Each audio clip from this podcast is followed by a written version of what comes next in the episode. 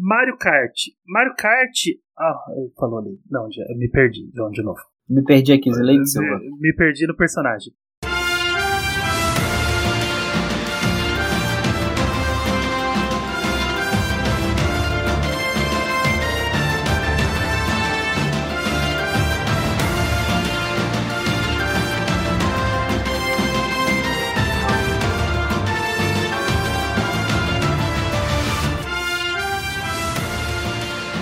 Muito bem-vindos ao podcast, o seu podcast do meu Nintendo. Eu sou o Ângelo e o Tutu roubou meu Mario Kart favorito, então hoje eu vim com o plano B. E eu sou o Flávio e eu nunca tive o cartucho de Mario Kart. Mario Kart. Eita!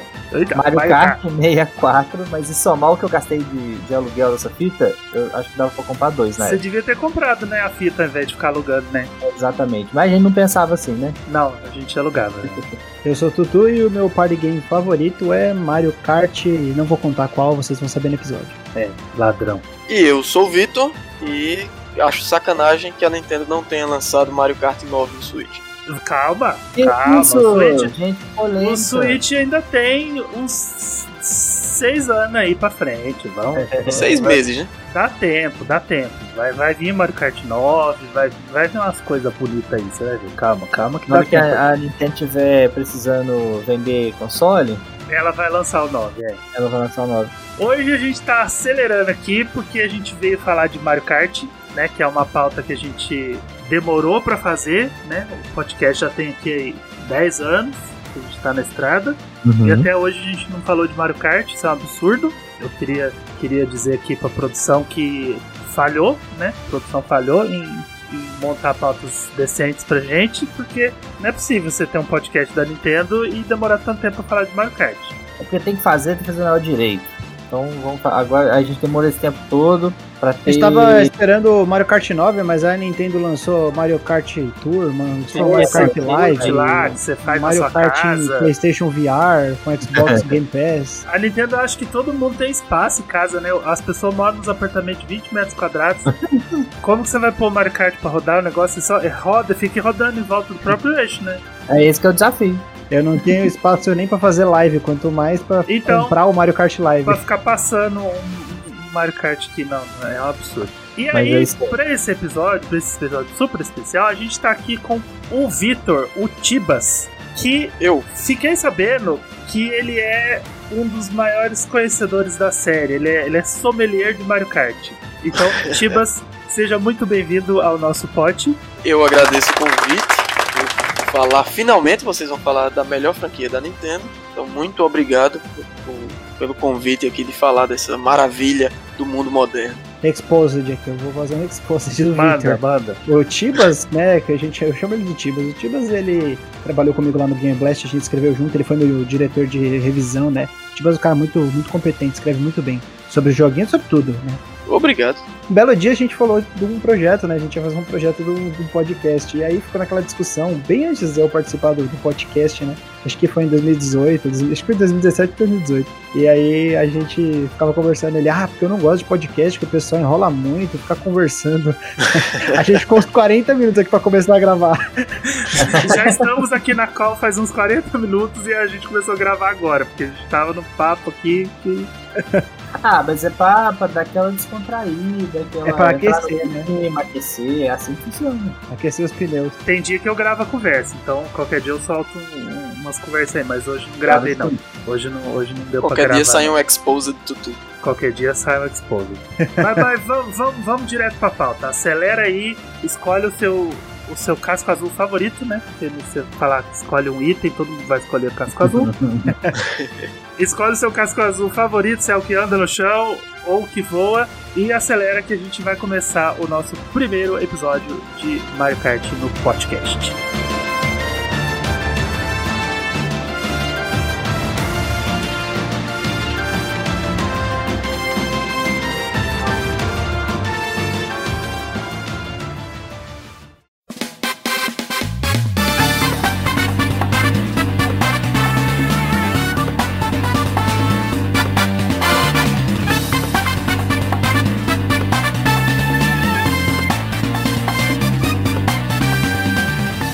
Mario Kart, ele é a segunda franquia de corridas mais famosas, né? Porque ele só não é a primeira porque existe Chaves Kart.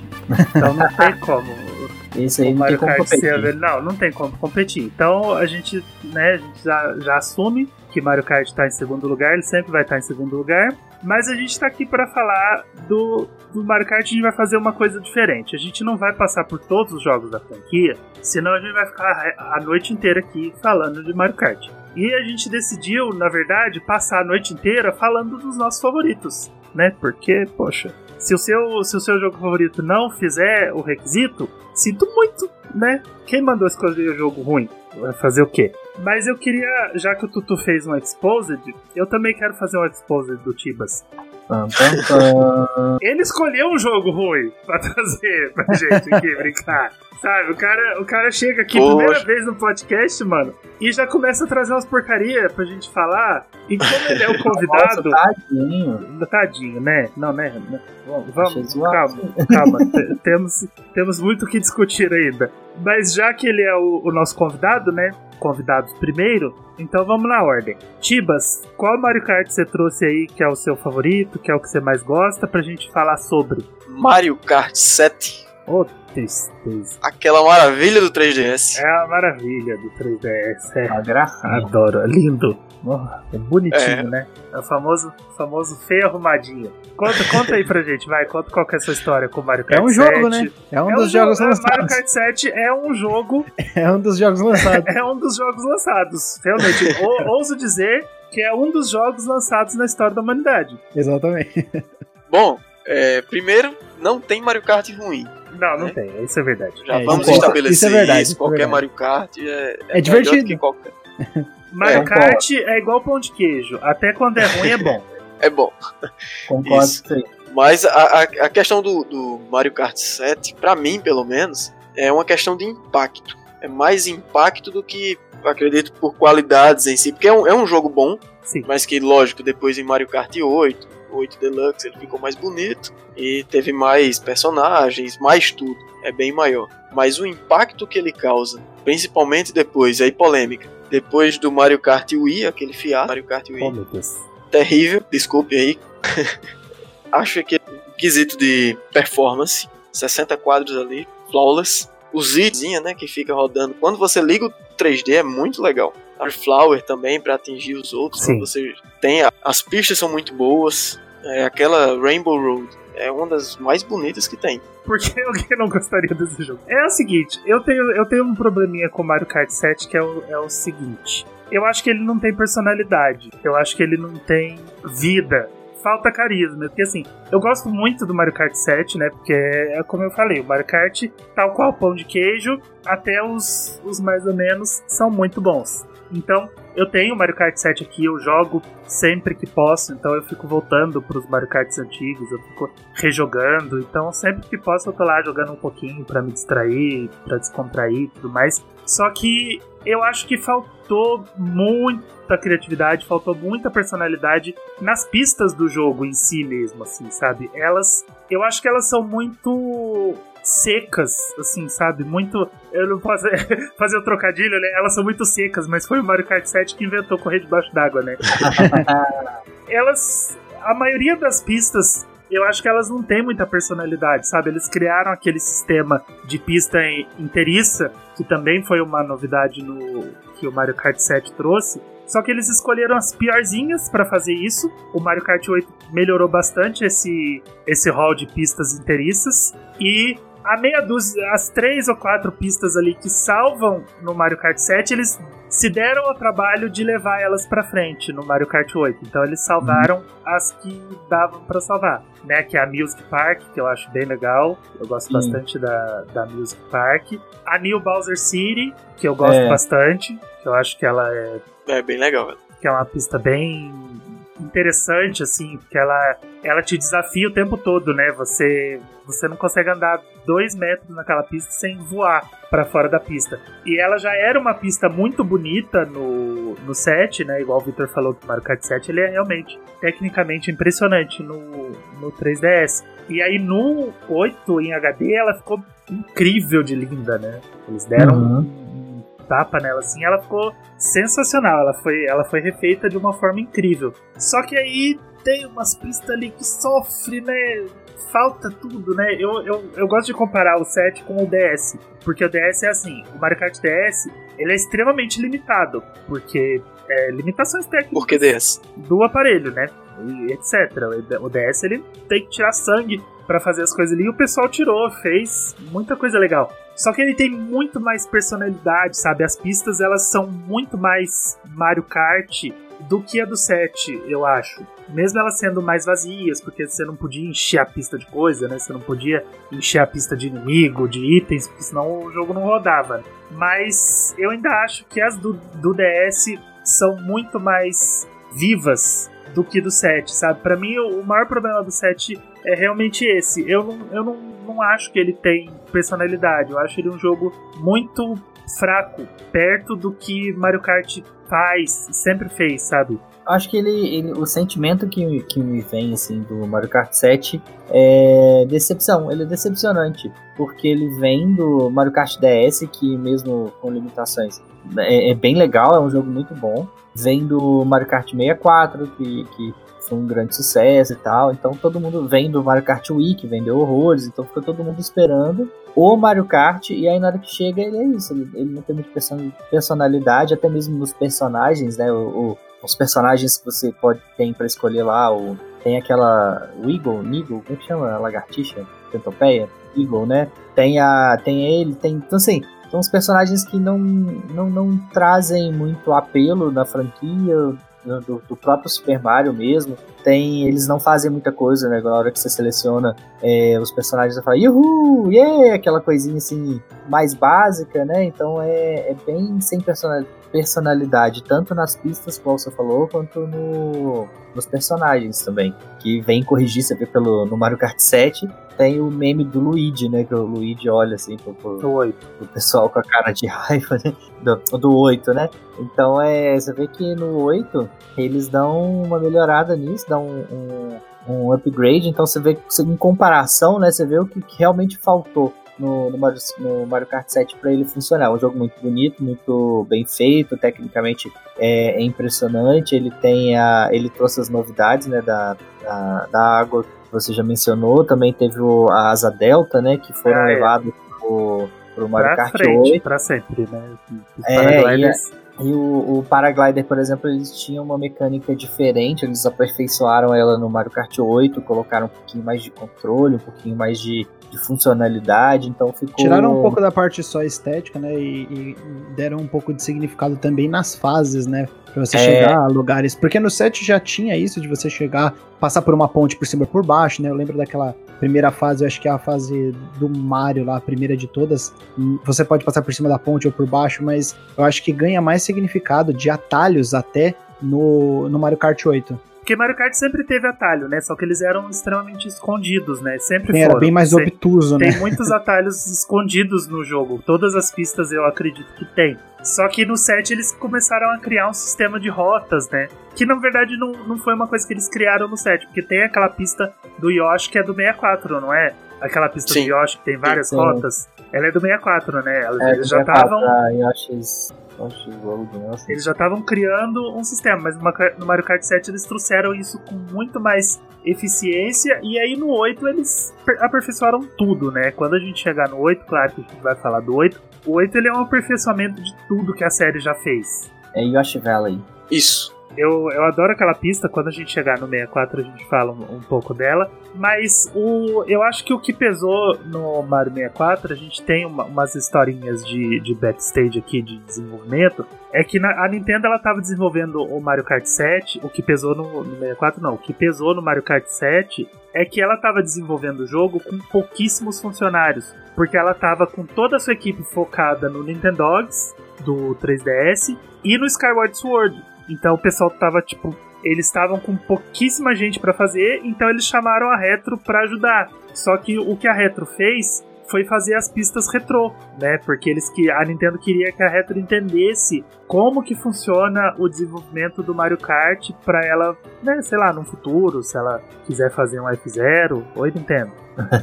se ela quiser fazer aquele jogo de corrida do Star Fox que todo mundo fala que existe, E aí todo, todo ano esse rumor volta e. Tá no, tá no desenvolvimento faz. E vai embora. 50 então, sei lá, caso vocês queiram fazer ainda, tá, gente? A gente tá aqui esperando. Mas a Nintendo queria que a Retro visse como funciona o desenvolvimento de um Mario Kart. Então ela pegou as pistas que já existiam e refez essas pistas, mas realmente o time de desenvolvimento de, do Mario Kart 7 ele era muito pequeno e isso eu acho que reflete no jogo, sabe? Porque eu acho que faltou um pouco daquele de, de alguém ficar em cima e falar, ó, oh, mas podia ter um pouco mais disso aqui, podia ter um pouco menos disso aqui, sabe? Aquelas fases do do, do Miiverse lá, o Arawara lá, aquelas aquelas aquelas pistas. Eu não gosto daquelas pistas. Pra quê, né?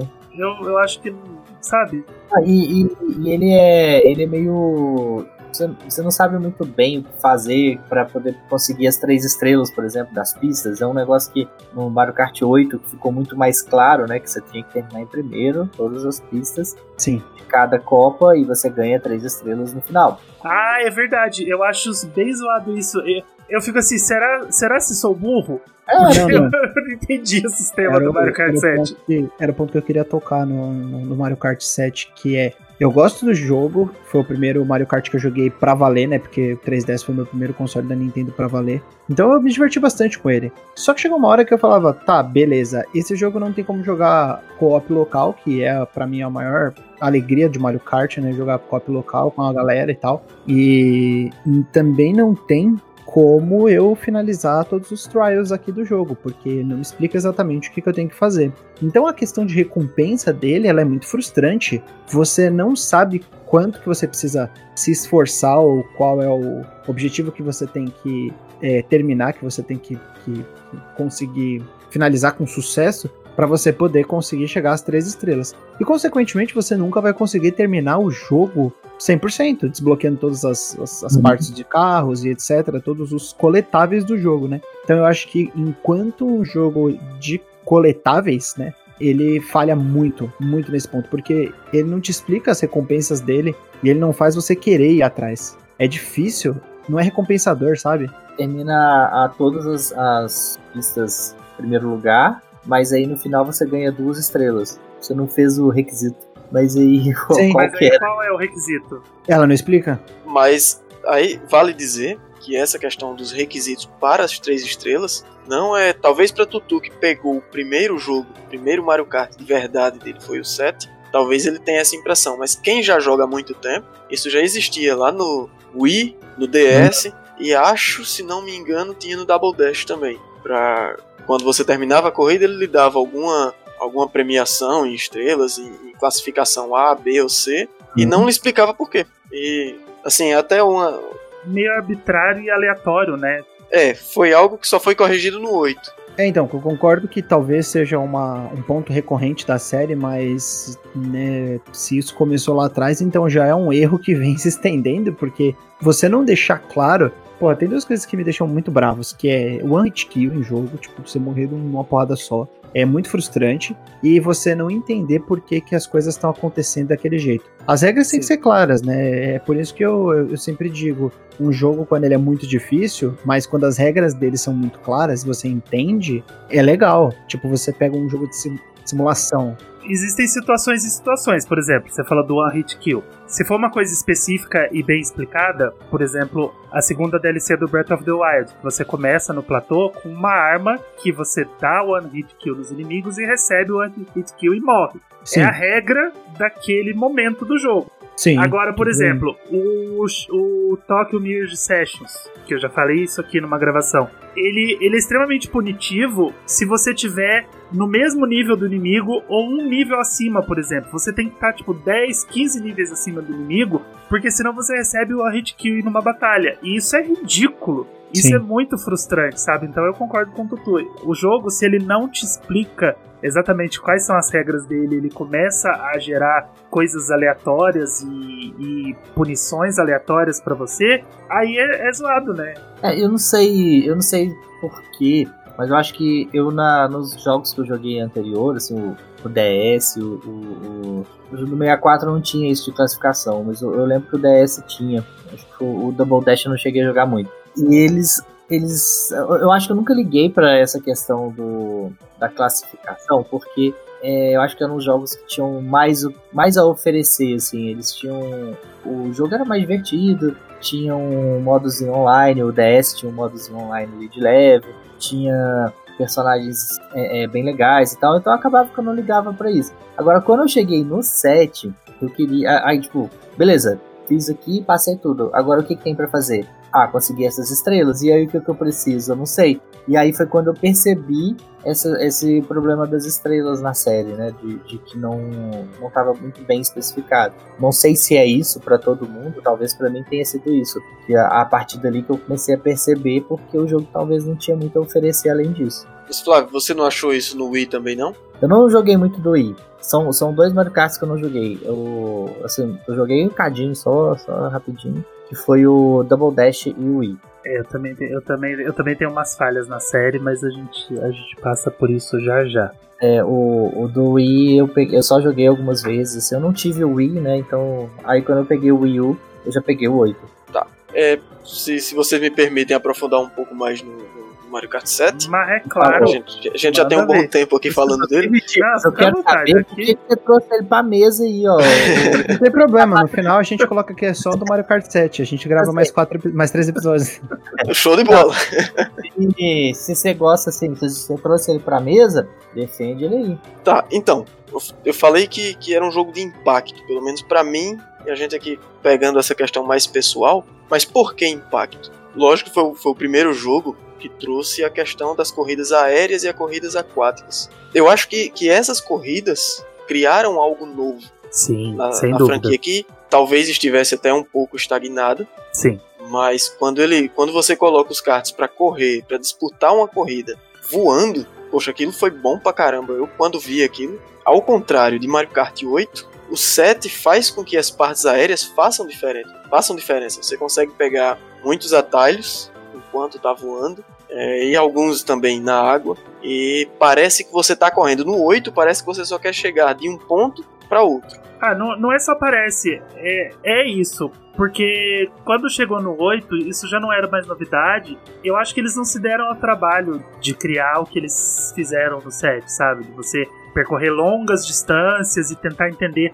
aquela ter aquela aquela pista dos canos que você tem que ir pros canos te jogando para você continuar voando o maior tempo possível. Aquilo Sim. é muito legal. Só que Bom no pra caramba. 8 é, é realmente dar um pulo e a não ser as pistas retrô que eles trouxeram mesmo do 7, que aí tem as mesmas mecânicas, mas no 8 é você dar um pulo e chegar de um ponto ao outro, porque já não era mais novidade, então eles não estavam preocupados em fazer disso um, um grande feature do jogo, mas no 7 eles realmente estavam preocupados em fazer disso um feature do jogo porque era novidade, né? Então eles falaram, como que a gente vai fazer pro jogador voar o maior, o maior tempo possível ou ficar debaixo d'água o maior tempo possível. Eu acho que o- a questão da água, o 8 trabalhou melhor. Que Sim, acho que eles- concordo. Eles, Concordo. falaram, pô, vamos fazer umas pistas inteiramente debaixo d'água, sabe? Fazer umas coisas é, bizarras debaixo d'água. Aí sim, eles trabalharam muito melhor o esquema do debaixo d'água. Aí eles fizeram aquela fase do Dolphin lá, que é ridícula, eu odeio aquela Ah, eu adoro aquela fase. Ah, Eu- eu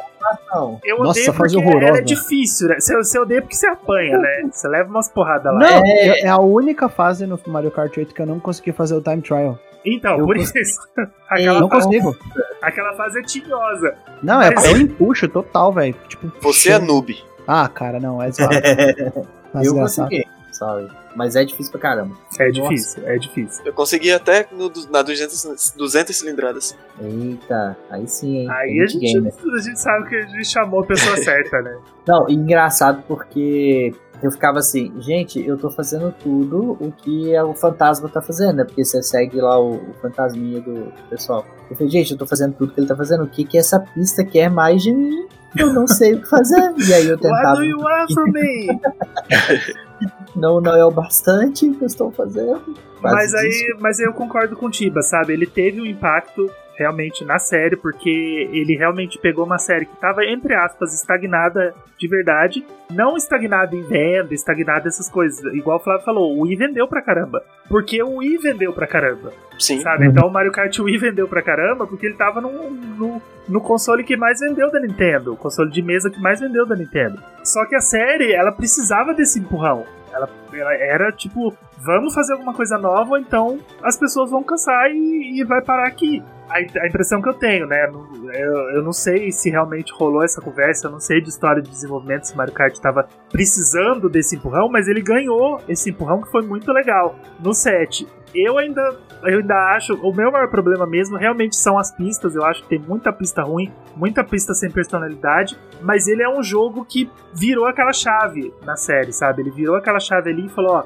agora a série tem um monte de coisa nova e a gente pode levar isso para frente. Tanto que hoje a Nintendo dá essa atenção toda pro Mario Kart Tour, por exemplo, porque além dele ser um jogo que gera dinheiro para ela, porque é um jogo de celular, né? Tem uma proposta diferente, que é arrecadar dinheiro sem parar, e aí ela tá dando essa atenção louca, com um monte de feature do set, sabe? Paraglider bonitinho, e, e a aguinha bonitinha, e, e um monte de coisa que veio daquela mudança que o set trouxe. Surgiu ali, né? Que surgiu ali. Então, realmente, eu acho que ele trouxe um respiro novo para a série e Mario Kart 8 é essa obra-prima, esse, esse jogo incrível e perfeito, porque o Mario Kart 7 estava ali para criar o caminho para ele, para trazer novidade, para mostrar para ele como que fazia algumas coisas. Mas sempre que eu jogo, eu fico muito aborrecido porque eu ando por aquelas pistas e 80% delas eu não consigo sentir nada, assim, sabe?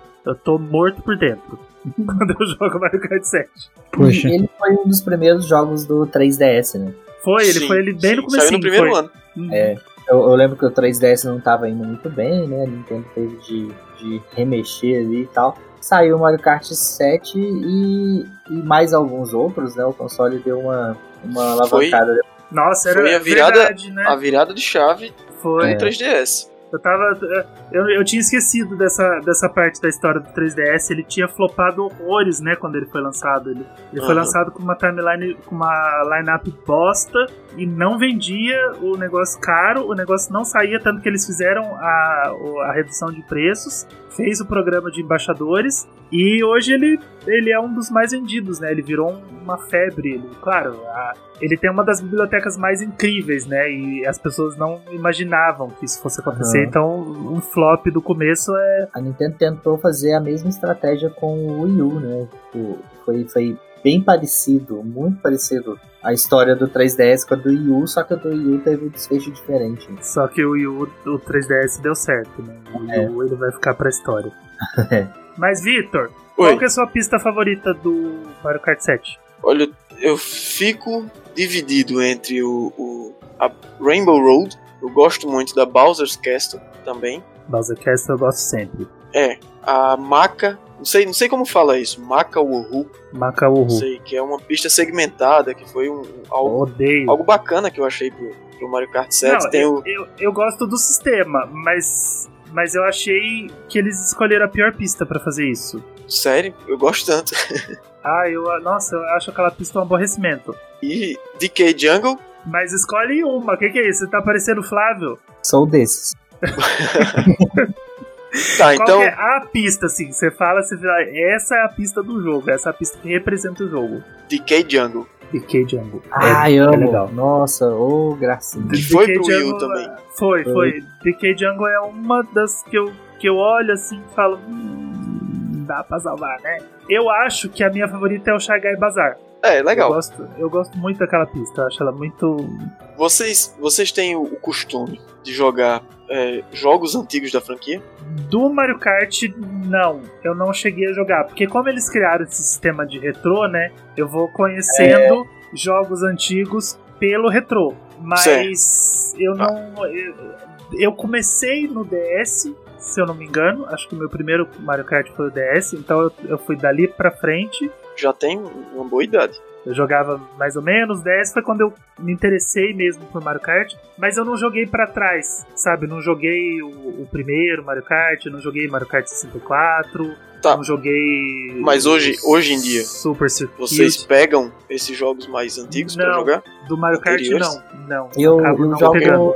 7 de vez em quando. Assim, eu pego os que eu tenho, né? DS, o 7 eu jogo. Eu jogo do Wii, Tô sempre jogando, mas tá, não... serve, serve. DS não. e Wii são bons Sim, exemplos para DS e Wii eu pego sempre para jogar. Pegando o 7 como base, que foi o que criou essa, essa questão de pistas aquáticas, por exemplo. É, porque eu, eu, costumo jogar todos os Mario Karts, de tempos em tempos, eu, eu jogo todos e é essa loucura aí da minha cabeça que eu não sei explicar. Mas, você, quando vai jogar o Mario Kart algum Mario Kart antigo, até o 64, que eu gosto pra caramba, gosto também do Double Dash, você percebe a falta que fazem as moedas, porque você correr uhum. e, e tá o tempo todo querendo coletar aquelas moedas para que seu kart fique mais rápido, pra, sabe? É Sim. algo legal. Quando você chega no, no 64, no Double Dash, até no Wii também, você tem longos segmentos em que você não faz nada, só faz correr. Uhum.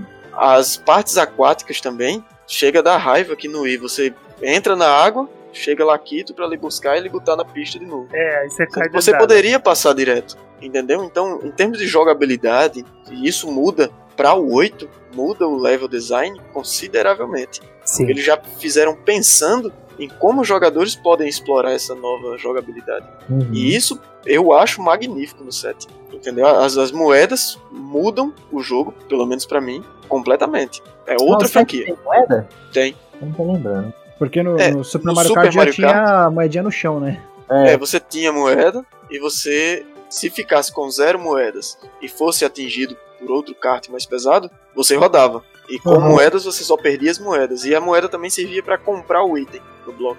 Mas assim, não fazia tanta. Não sei, né, na jogabilidade, não. acho que o, o uso que você falou aí de acelerar e tal é, é bem legal. No 8, no 8 eles usam isso muito bem. Mas o, eu jogo eu jogo 7 de vez em quando, mas é assim, igual por exemplo, eu fiz uma viagem ano passado e eu levei o 3DS ao invés do Switch porque eu queria algo pra colocar no bolso. E aí, ah, tô aqui de boas, tô esperando ali, pá, vou ligar o, o 3DS aqui rapidinho. Eu jogava Mario Kart porque é, fácil, rápido de você entrar nele. Então eu acho que é Uhum. o que eu volto, além do, do, do- Eu jogo ainda o 8, né? Eu acho que o que eu volto ainda é o 7 por causa do 3DS tá ser mais fácil aí de eu levar ele comigo. É um bom jogo. É, não, é Ah, legal. Olha, olha, Olha, já, Eu acho que poderia ser mais. eu já consegui fazer o Ângelo mudar de opinião. Eu mudei. É um jogo, eu, eu falei errado. não, eu acho, eu acho ele legalzinho, mas ele poderia Não, ser ele mais. é, ele é. Ele é. Falta, falta algum, uma coisinha ou outra ali pra poder deixar ele mais interessante. Mas Ele é, ele é o Animal Crossing Pocket Cape dos Mario Kart, falta carisma. Ele tem é, visão em primeira pessoa. Não, não, não me Não atrai. sei. Qual outro Mario Kart tem isso? Se- Não, não, não, não, não me vendeu, não. Não. As pistas retrô. As pistas retrô são legais porque não são dele, né? Não, mas ele traz muitas modificações. Não, é verdade. é verdade. É diferente do, do Mario Kart DS, por exemplo, que basicamente ele pega a pista do 64, dá um Ctrl C e um Ctrl V lá. E o Ctrl V, né? Porque foi lá que começou, né? Eles estavam fazendo É. bem. né? Vamos, vamos É. fazer? Vamos fazer. Ah, oh, É vai. compreensível até pelo hardware, né? Mas o 3DS muda isso. As pistas são muito mais interessantes, essas retrô. eu, eu falei que eu tinha começado pelo DS, isso é um fato, realmente. Eu comecei pelo DS e eu lembro que quando eu fui jogar o Double Dash, eu joguei as, as primeiras, as 16 pistas, né? E aí eu falei, ué, cadê as outras pistas? Não tinha, né? Porque não, era só as pistas do jogo, né? E beleza, fechou. E aí eu fiquei bem decepcionado. Eu falei, ué, cadê o resto das pistas? só, só 16 pistas, ué, ficava aquele menuzinho sofrendo com quatro copas. É, era o que tinha, realmente. Você fica mal É, acostumado. mas olha só, por exemplo, esse negócio da- das pistas, acontece. Tem, a, tem uma pista do. Não sei se é a do, La, do Laquita, do Culpa Trupa, que é, é num, umas montanhas, assim. Eu lembro dela. E ela não tem muita coisa, sabe? É é um, uma- um pedaço verde, um pedaço montanha, um pedaço marrom. Então, assim, não tem. Visualmente elas não são tão atrativas, não são igual. é, eu acho que o DS faz isso bem, tinha, tinha lugarzinhos iluminados, é, é, coisas acontecendo na pista e tal. Então eu Não, acho DS, DS tem aquele Peach's Garden maravilhoso. São, são cenários mais bem elaborados. Eu acho que o DS. Não sei se ele foi ruxado. Aliás, do, do, do 3DS, não sei se ele foi ruxado, às vezes fazer correndo ali. Tem, tem pistas bonitas, igual eu acho a Rainbow Road dele maravilhosa. Tem aquelas partes na lua, né? Que eles vão flutuando. Tem, você vê a lua de longe, de repente você tá nela. É, é muito legal. Mas tem, tem a New Balsa City, mas tem umas também que. que, Poxa, não- não tem nada demais, tem a, aquela da Daisy, que é bem sem graça também. Então, assim, eu não, não sou muito fã das pistas também, não. Mas é, é, eu acho que ele oscila. Tem coisa legal, tem coisa não muito tão interessante assim. Definitivamente é um jogo. Um jogo bom. É um jogo bom.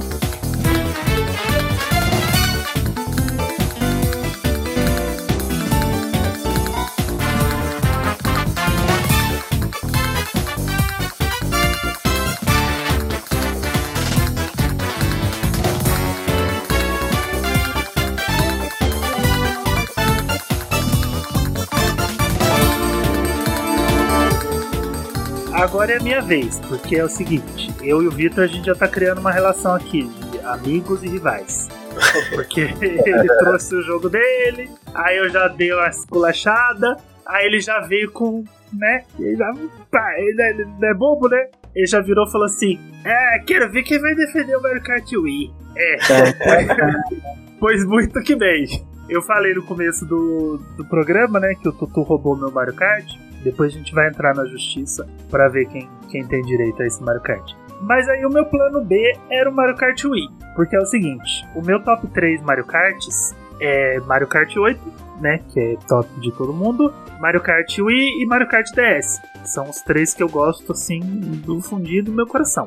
O Mario Kart Wii, ele é muito, sei lá, ele é muito, ele é muito especial para mim, porque eu acho ele um jogo muito divertido. Igual o, o, o Flávio tava falando, parece que antes do 7, a gente meio que só jogava pela diversão, sabe? A impressão que a gente teve é que no 7 a gente queria crescer, a gente queria ser melhor, ser competitivo e, e aí o jogo decepcionou em trazer uma experiência Mario Kart, né? Uma experiência mais Mario Kart num jogo um pouco mais sério, mais competitivo. E eu acho que na época do Wii eu tava nessa, assim, sabe? Tipo, de só me divertir, e é um jogo legal, e é um jogo bonito. E, e eu tenho muitas memórias boas jogando Mario Kart Wii. Porque eu, eu fui uma pessoa que me diverti demais na época do Wii. Eu achava a proposta do Wii é, sensacional. Eu acho, eu acho ainda, né? Eu acho que quando o Wii chegou com a proposta dele de controles de movimento e o Wii Remote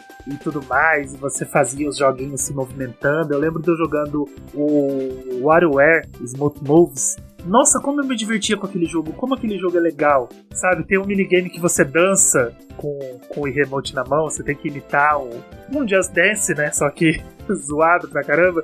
você tem que imitar o que o personagem faz na tela, então você tem que ficar batendo na cintura com o remote, mexendo ele para cima. Eu sempre gostei muito da proposta do Wii, de controles de movimento, de jogos inovadores e tentar extrair o máximo daquilo, que eu acho que o que faltou pra Nintendo fazer no Wii U foi extrair o máximo do gamepad. Isso ela fez no Wii, que foi extrair o máximo do Wii Remote. E o Mario Kart Wii faz isso. Né? O Mario Kart Wii, tá, ele foi feito para ser jogado no volante, né? Ele veio, ele foi criado junto com aquele volante bizarro. Vocês chegaram a jogar com o volante? Sim. Sim. Alguém que tem o volante? Eu não me acostumei, eu não gosto de jogar com volante. Eu tentei, né, durante um tempo. Eu acho que eu, eu não tenho muita precisão, eu não consigo fazer as curvas direito, eu erro bastante. Então eu gosto mesmo de jogar com o direcional e o Wii Remote. Então eu jogo com o Remote e Nunchuck. E ainda assim, nessa configuração, ele,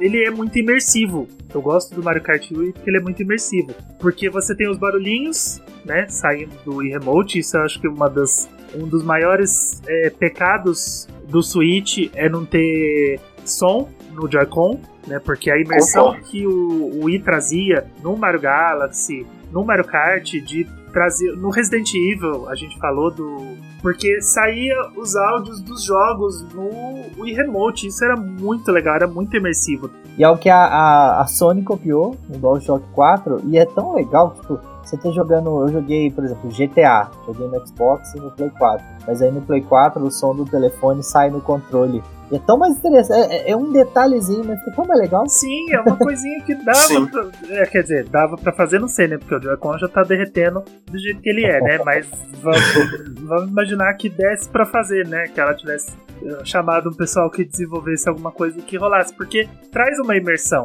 E aí, o Mario Kart Wii, ele é, apesar dele ter sido pensado mais pro volante, né? É, era aquela experiência que eles queriam do pessoal girando o Wii Remote pra lá e pra cá e tudo mais. A imersão que ele dá no Wii Remote mais Nunchuck também é muito legal. Então você tem, por exemplo, os pulinhos né, que eles criaram no Mario Kart Wii para você sacudir o Wii Remote e ele dá um pulinho, ele dá uma cambalhota, ele dá um o personagem dá um mortalzinho. E isso foi muito legal porque eles começaram a encher a pista de pequenas lombadas né? Então, a maioria das pistas do Mario Kart Wii, ela é cheia de protuberâncias, cheia de lombadinhas, que elas são extremamente propositais para você poder dar aquele pulinho e você vê o seu personagem, tipo, virando um, um, mortal, ele brilha, ele dá um gritinho. Eu acho isso muito legal. Então, eu tenho essa, essa lembrança do, do Mario Kart Wii de ser um jogo que me divertiu muito, muito, muito, por muito tempo.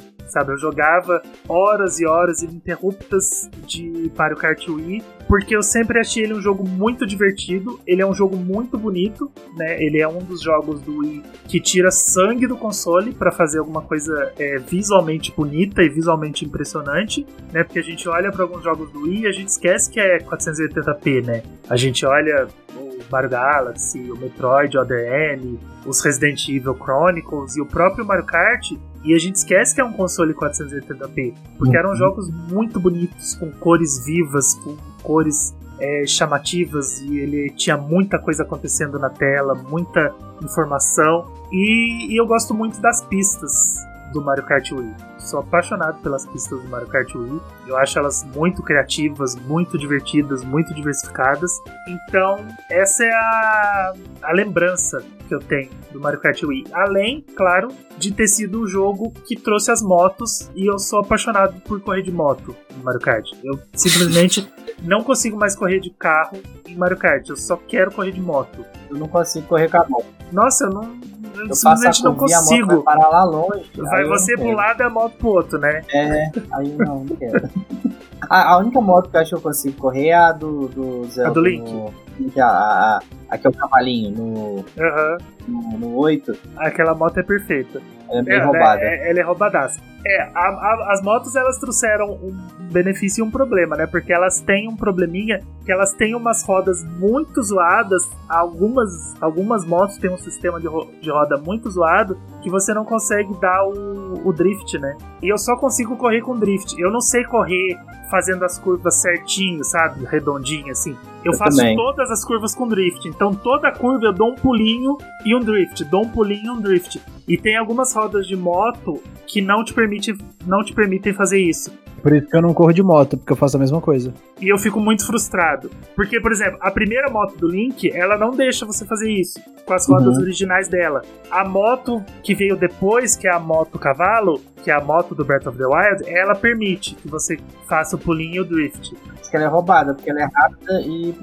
Ela é rápida e, dá, e deixa dar drift. Eu só corro qualquer Mario Kart, qualquer jogo que eu tô, com pulinho e drift, com pulinho e drift em todas as curvas. Uhum. Eu não consigo correr de outro jeito. E essa é a minha experiência com Mario Kart Wii. Agora vocês podem me. Eu acho que. Vocês podem me julgar. É, é, o Mario Kart Wii ele vem na filosofia do, do Wii, né? Ele combina muito com a filosofia do Wii de ser divertido, descompromissado, qualquer pessoa pode jogar, ele é simples, ele é, é, o visual dele, por mais que ele seja bonito, cheio de elementos na tela, é um visual simples, fácil de, de, de entender o que está acontecendo e tal as pistas elas não são muito largas, elas não são muito. não tenta criar na, a, a, nada novo, assim, extraordinário. Então eu acho que combina muito com a filosofia do Wii. Eu não joguei muito, então não sei muito o que dizer, é só, só sei o que eu, que eu já vi. Não sou capaz de opinar. Só sei o que você ouviu falar por aí, né? É. Vitor, por que, que você não gosta do Mario Kart Wii? Tá. É, primeiro deixa eu fazer um disclaimer aqui. Vamos lá. Teu, tese de doutorado. Eu tenho facilmente centenas de horas nesse jogo. Inclusive, ele é o Mario Kart que eu tô jogando atualmente. Deixei todos os outros para focar só nele. Justo. Então, assim, apesar de eu, de eu, achar que ele é, de todos os Mario Karts, é um dos mais fracos, talvez o mais fraco 3D, mas ainda assim é um, um bom jogo. Mas é, por que então que eu, eu acho ele não é isso tudo? Eu acho que é uma questão de, de design. Quando a Nintendo resolveu, e aí porque o Wii permitia isso, colocar 12 corredores em uma única pista, em uma única corrida, ela precisou fazer pistas que coubessem todo mundo. E aí eu já acho, eu acho que o Flávio falou que ela que não tem pistas largas demais, eu já acho que são muito largas as pistas. E somando a isso, por exemplo, você compara com Mario Kart 64, aquela penca de bananas, de 5 passou para apenas 3. E o hardware do Wii, talvez por pouca memória RAM, não suporta é, aquelas bananas por muito tempo. Então é fácil que você coloque uma banana lá e na outra volta, se você se a, se a pista já encheu de itens, aquela você banana sumiu. Banana. E às vezes ela some na sua frente. Então não uhum. adianta muito você espalhar itens. Entendeu? Eu acho que isso, isso prejudicou bastante o jogo. É, outra coisa é que eu acho que ele não tem uma boa sensação de velocidade. Você pegar qualquer outro Mario Kart, até o 7, Double Dash, o 8, são jogos bem rápidos. O Wii, mesmo em 150, eu acho muito leve, muito fácil de controlar, muito fácil de fugir dos itens quando ele, ele está na, nas pistas. É, acho que eles, eles pecaram nessa de, de equilibrar bem o jogo. Eles quiseram fazer um jogo mais voltado para o público do Wii, que era um público mais infantil, deixar o jogo mais fácil de jogar e ao mesmo tempo para aquele pessoal que já estava vindo há anos com a Nintendo, há anos com a franquia, ficou, acho que, que ficou deixado de lado, entendeu? E sobre as motos, que eu achei uma ótima adição, mas quando você jogava online, é, você tinha Mac, Mac Bike que era roubada, né? Todo mundo usava Mac Bike porque só ganhava com ela. Só assim, para finalizar, ele tem, já que a gente tava falando da, da acho que Tutu que comentou no Mario Kart 7 sobre desbloqueio de itens é, que o jogo não avisa muito. E o Mario Kart Wii tem itens que são desbloqueados apenas no modo online. Então hoje em dia, você não consegue mais jogar o, oficialmente, pelo menos, Mario Kart Wii Online, você não tem como desbloquear todos os itens. Isso é zoado. Eu, eu achei isso um vacilo enorme da Nintendo. Você, se, eu, se eu hoje perder o meu save no Wii, eu não tenho como pegar tudo de novo. Nintendo é vacilona. Nintendo sempre faz umas, umas tranqueiras dessa.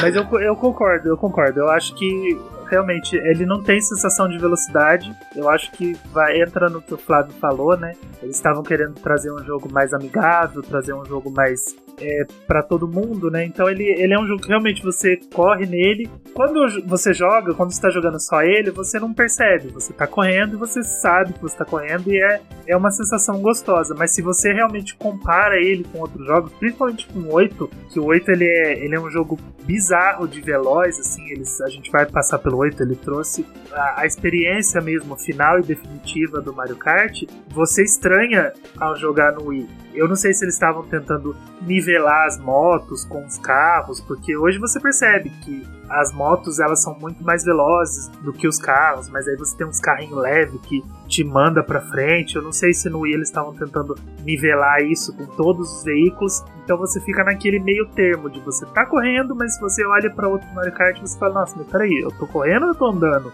com esse carro?" Apesar de que, sendo justo, o Mario Kart Wii tem ideias incríveis. Acho que, que a, as pistas são boas. Não, as pistas são. Geral, tem... eu, sou, eu sou apaixonado pela maioria das pistas. Algumas, eu, eu digo aquela. A mina de Wario, não lembro exatamente o nome da pista, mas é Wario alguma coisa. Wario Mine, não sei. É, mas enfim. Wario's é... Gold Mine. Isso. Foi pra. Isso. Foi pro foi Mario Kart 8.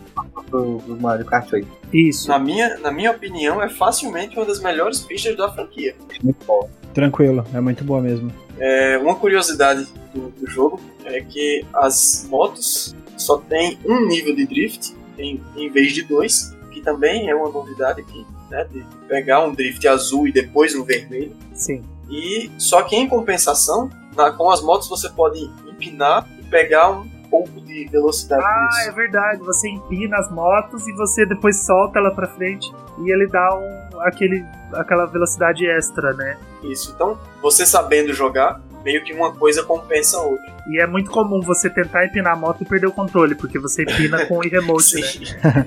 eu perdia o controle direto, então eu tentava não fazer. Eu ficava sempre com o controle bem pra frente, para evitar de fazer, porque eu não tinha controle nenhum quando eu empinava a moto. Eu empinava a moto, perdia total o controle da pista e, e voava longe, ou atropelava uma vaquinha lá no Mumu Middles. Talvez no Wii a Nintendo quis fazer um, o Mario Kart virar um party game, né? Tipo, de vez, assim, não que não era. É, era, era exatamente esse ponto que eu queria chegar, que é Pra mim, Mario Kart Week, eu sou uma pessoa que não tem nostalgia nenhuma com, com Mario Kart nada. Eu fui jogar tarde, velho. Então, eu não tenho nenhum saudosismo atrelado à franquia e nem, ah, tipo, ah, vou jogar os antigos. Não, eu jogo mais por me interessar para ver como ele funcionava mecanicamente, mas, sinceramente, hum, eu acho que Mario Kart Wii é o jogo mais importante da franquia, pelo menos ao meu ver. Porque toda vez que eu vou, que eu, né, agora Corona não dá, mas quando chamava meus amigos para vir aqui para jogar tal, pô, vamos fazer um Mario Kart 8, várias pessoas, tá? Um campeonatinho. Metade das pessoas estavam jogando com controle de movimento. E cara, isso é Mario Kart Wii. Então, eu acho que jogar, permitir que o jogador que joga com controle de movimento tenha a mesma precisão e o mesmo balanço do que o jogador que está jogando com, a, com o controle tradicional, né, com joystick, é muito interessante. Eu acho que essa pluralidade de, de gameplay é muito importante. E para mim ele é o jogo mais importante da franquia, assim, disparado. Mesmo não sendo mais vendido, ele é um jogo que tem um sucesso comercial muito interessante do ponto de vista até latente, né? De chegar um pouco atrasado, porque ele vendeu muito bem, mas poxa, há uns meses atrás ele tava num estado de tipo, sei lá, top 10 jogos mais vendidos no Japão. Você pensa, cara, um jogo de Wii há tipo meses atrás tá vendendo tão bem, né? Sim. É, é bizarro, é bizarro. Esse jogo é, é, realmente um sucesso, é um dos melhores jogos do Wii. E, e, como eu disse, dar aos jogadores a possibilidade de jogar com controle de movimento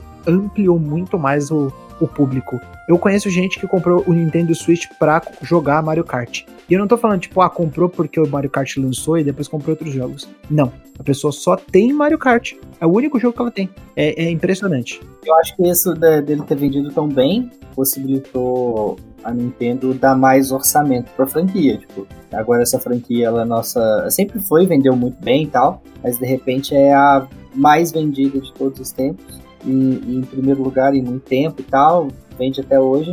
Então eles deram um orçamento muito maior para fazer o Mario Kart 8. O, o 7 ali foi um desenvolvimento um pouco rápido, a gente já falou e tal. Não foi diferente, mas pro 8 eles deram muito orçamento. E aí é, é, é aquele estouro, né? Música orquestrada e tudo mais. Então eu acho que o, o Mario Kart Wii ele é importante nisso aí mesmo, de, de ter vendido bastante e possibilitado que a série crescesse ainda mais. É, o que você falou, Flávio, que eu acabei cortando, é, é muito verdade. Que, tipo, Mario Kart sempre foi um jogo divertido, mas ele nunca foi tão party game quanto ele foi no Wii. Por é. conta de você já ter essa facilidade de compra os controles, passa para todo mundo, né? Muitos bandos de Wii com dois controles, né? Começou a, a, aparecer depois. No, inicialmente eu acho que vinha um controle só no Wii. Era um Sim. controle só, né? Originalmente. Só, sim. É, então, mas por exemplo, já no, no, no, Mario Kart do Nintendo Switch, já é diferente. Você compra, você já tem dois controles de fábrica, né? Sim, do Wii, isso é verdade. Com exceção do, do Wii Lite, do, do Wii não, todo Switch, com exceção do Switch Lite, é um Switch com dois. Já com vem dois com multiplayer ready, né? Já vem com multiplayer ready e é muito importante. Então, é, é, justamente por isso que no Switch ele vendeu tanto, né? Tutu, já, já que você tá falando aí de, de controles, é, no Wii você pode jogar só com o Wii Remote, com controles por movimento, Wii Remote mais o Nunchu. Você pode plugar um clássico, controle clássico, ou pode jogar com o controle de GameCube. GameCube, Sim. exatamente. Cara, eu achei na época, eu, eu comprei um em 2011, falei, já tarde, já, já, o Wii U já tava batendo na porta. Mas eu achei isso fantástico. É fantástico mesmo. Eu, eu podia jogar como eu quisesse. O Mario Kart Wii ele tem uma das pistas mais lindas que eu já vi, que é Maple Tree Way. Que eu sou apaixonado por aquela pista. Eu acho ela muito linda. Eu acho que as folhinhas caindo e eu acho que depois eles conseguiram re restabelecer essa, essa vibe na pista do Animal Crossing do, do Mario Kart 8. Elas têm, elas têm uma vibe parecida. Mas caindo em 3D no Mario Kart 7, putz. Eu gosto mais do Wii. o silêncio. Tchau, vai embora desse programa.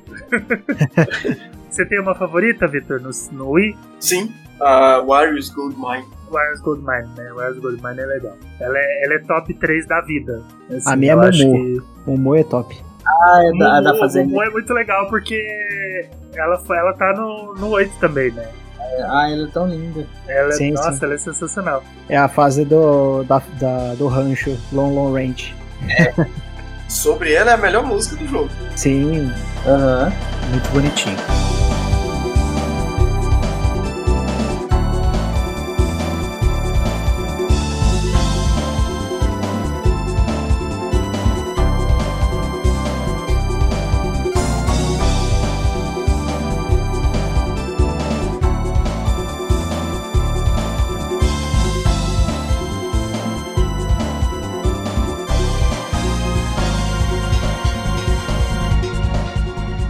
Flávio, Oi?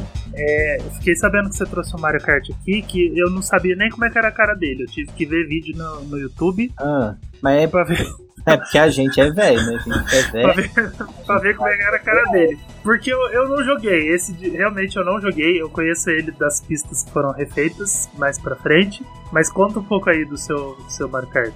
Então eu vou falar de Mario Kart 64. Eu acho que é o Mario Kart que eu mais joguei na vida antes do, do 8. Do 8 né? Porque é, eu tinha o 64, aliás, eu tenho ele ainda, eu tenho o console aqui até hoje. E era o Mario Kart da galera, né? Porque era, era gente- eu tinha uns amigos que cada um tinha o 64 em casa, ou, ou tinha o parente que tinha. Aí pegava os controles emprestados, tinha locador aqui que alugava o controle também, a gente juntava a galera, alugava os quatro controlinhos e ia fazer a festa. E foi ali que a Nintendo começou com isso, né? Mas assim, antes de falar do, do Mario 4, do, do Mario, eu tô embolando Mario Kart.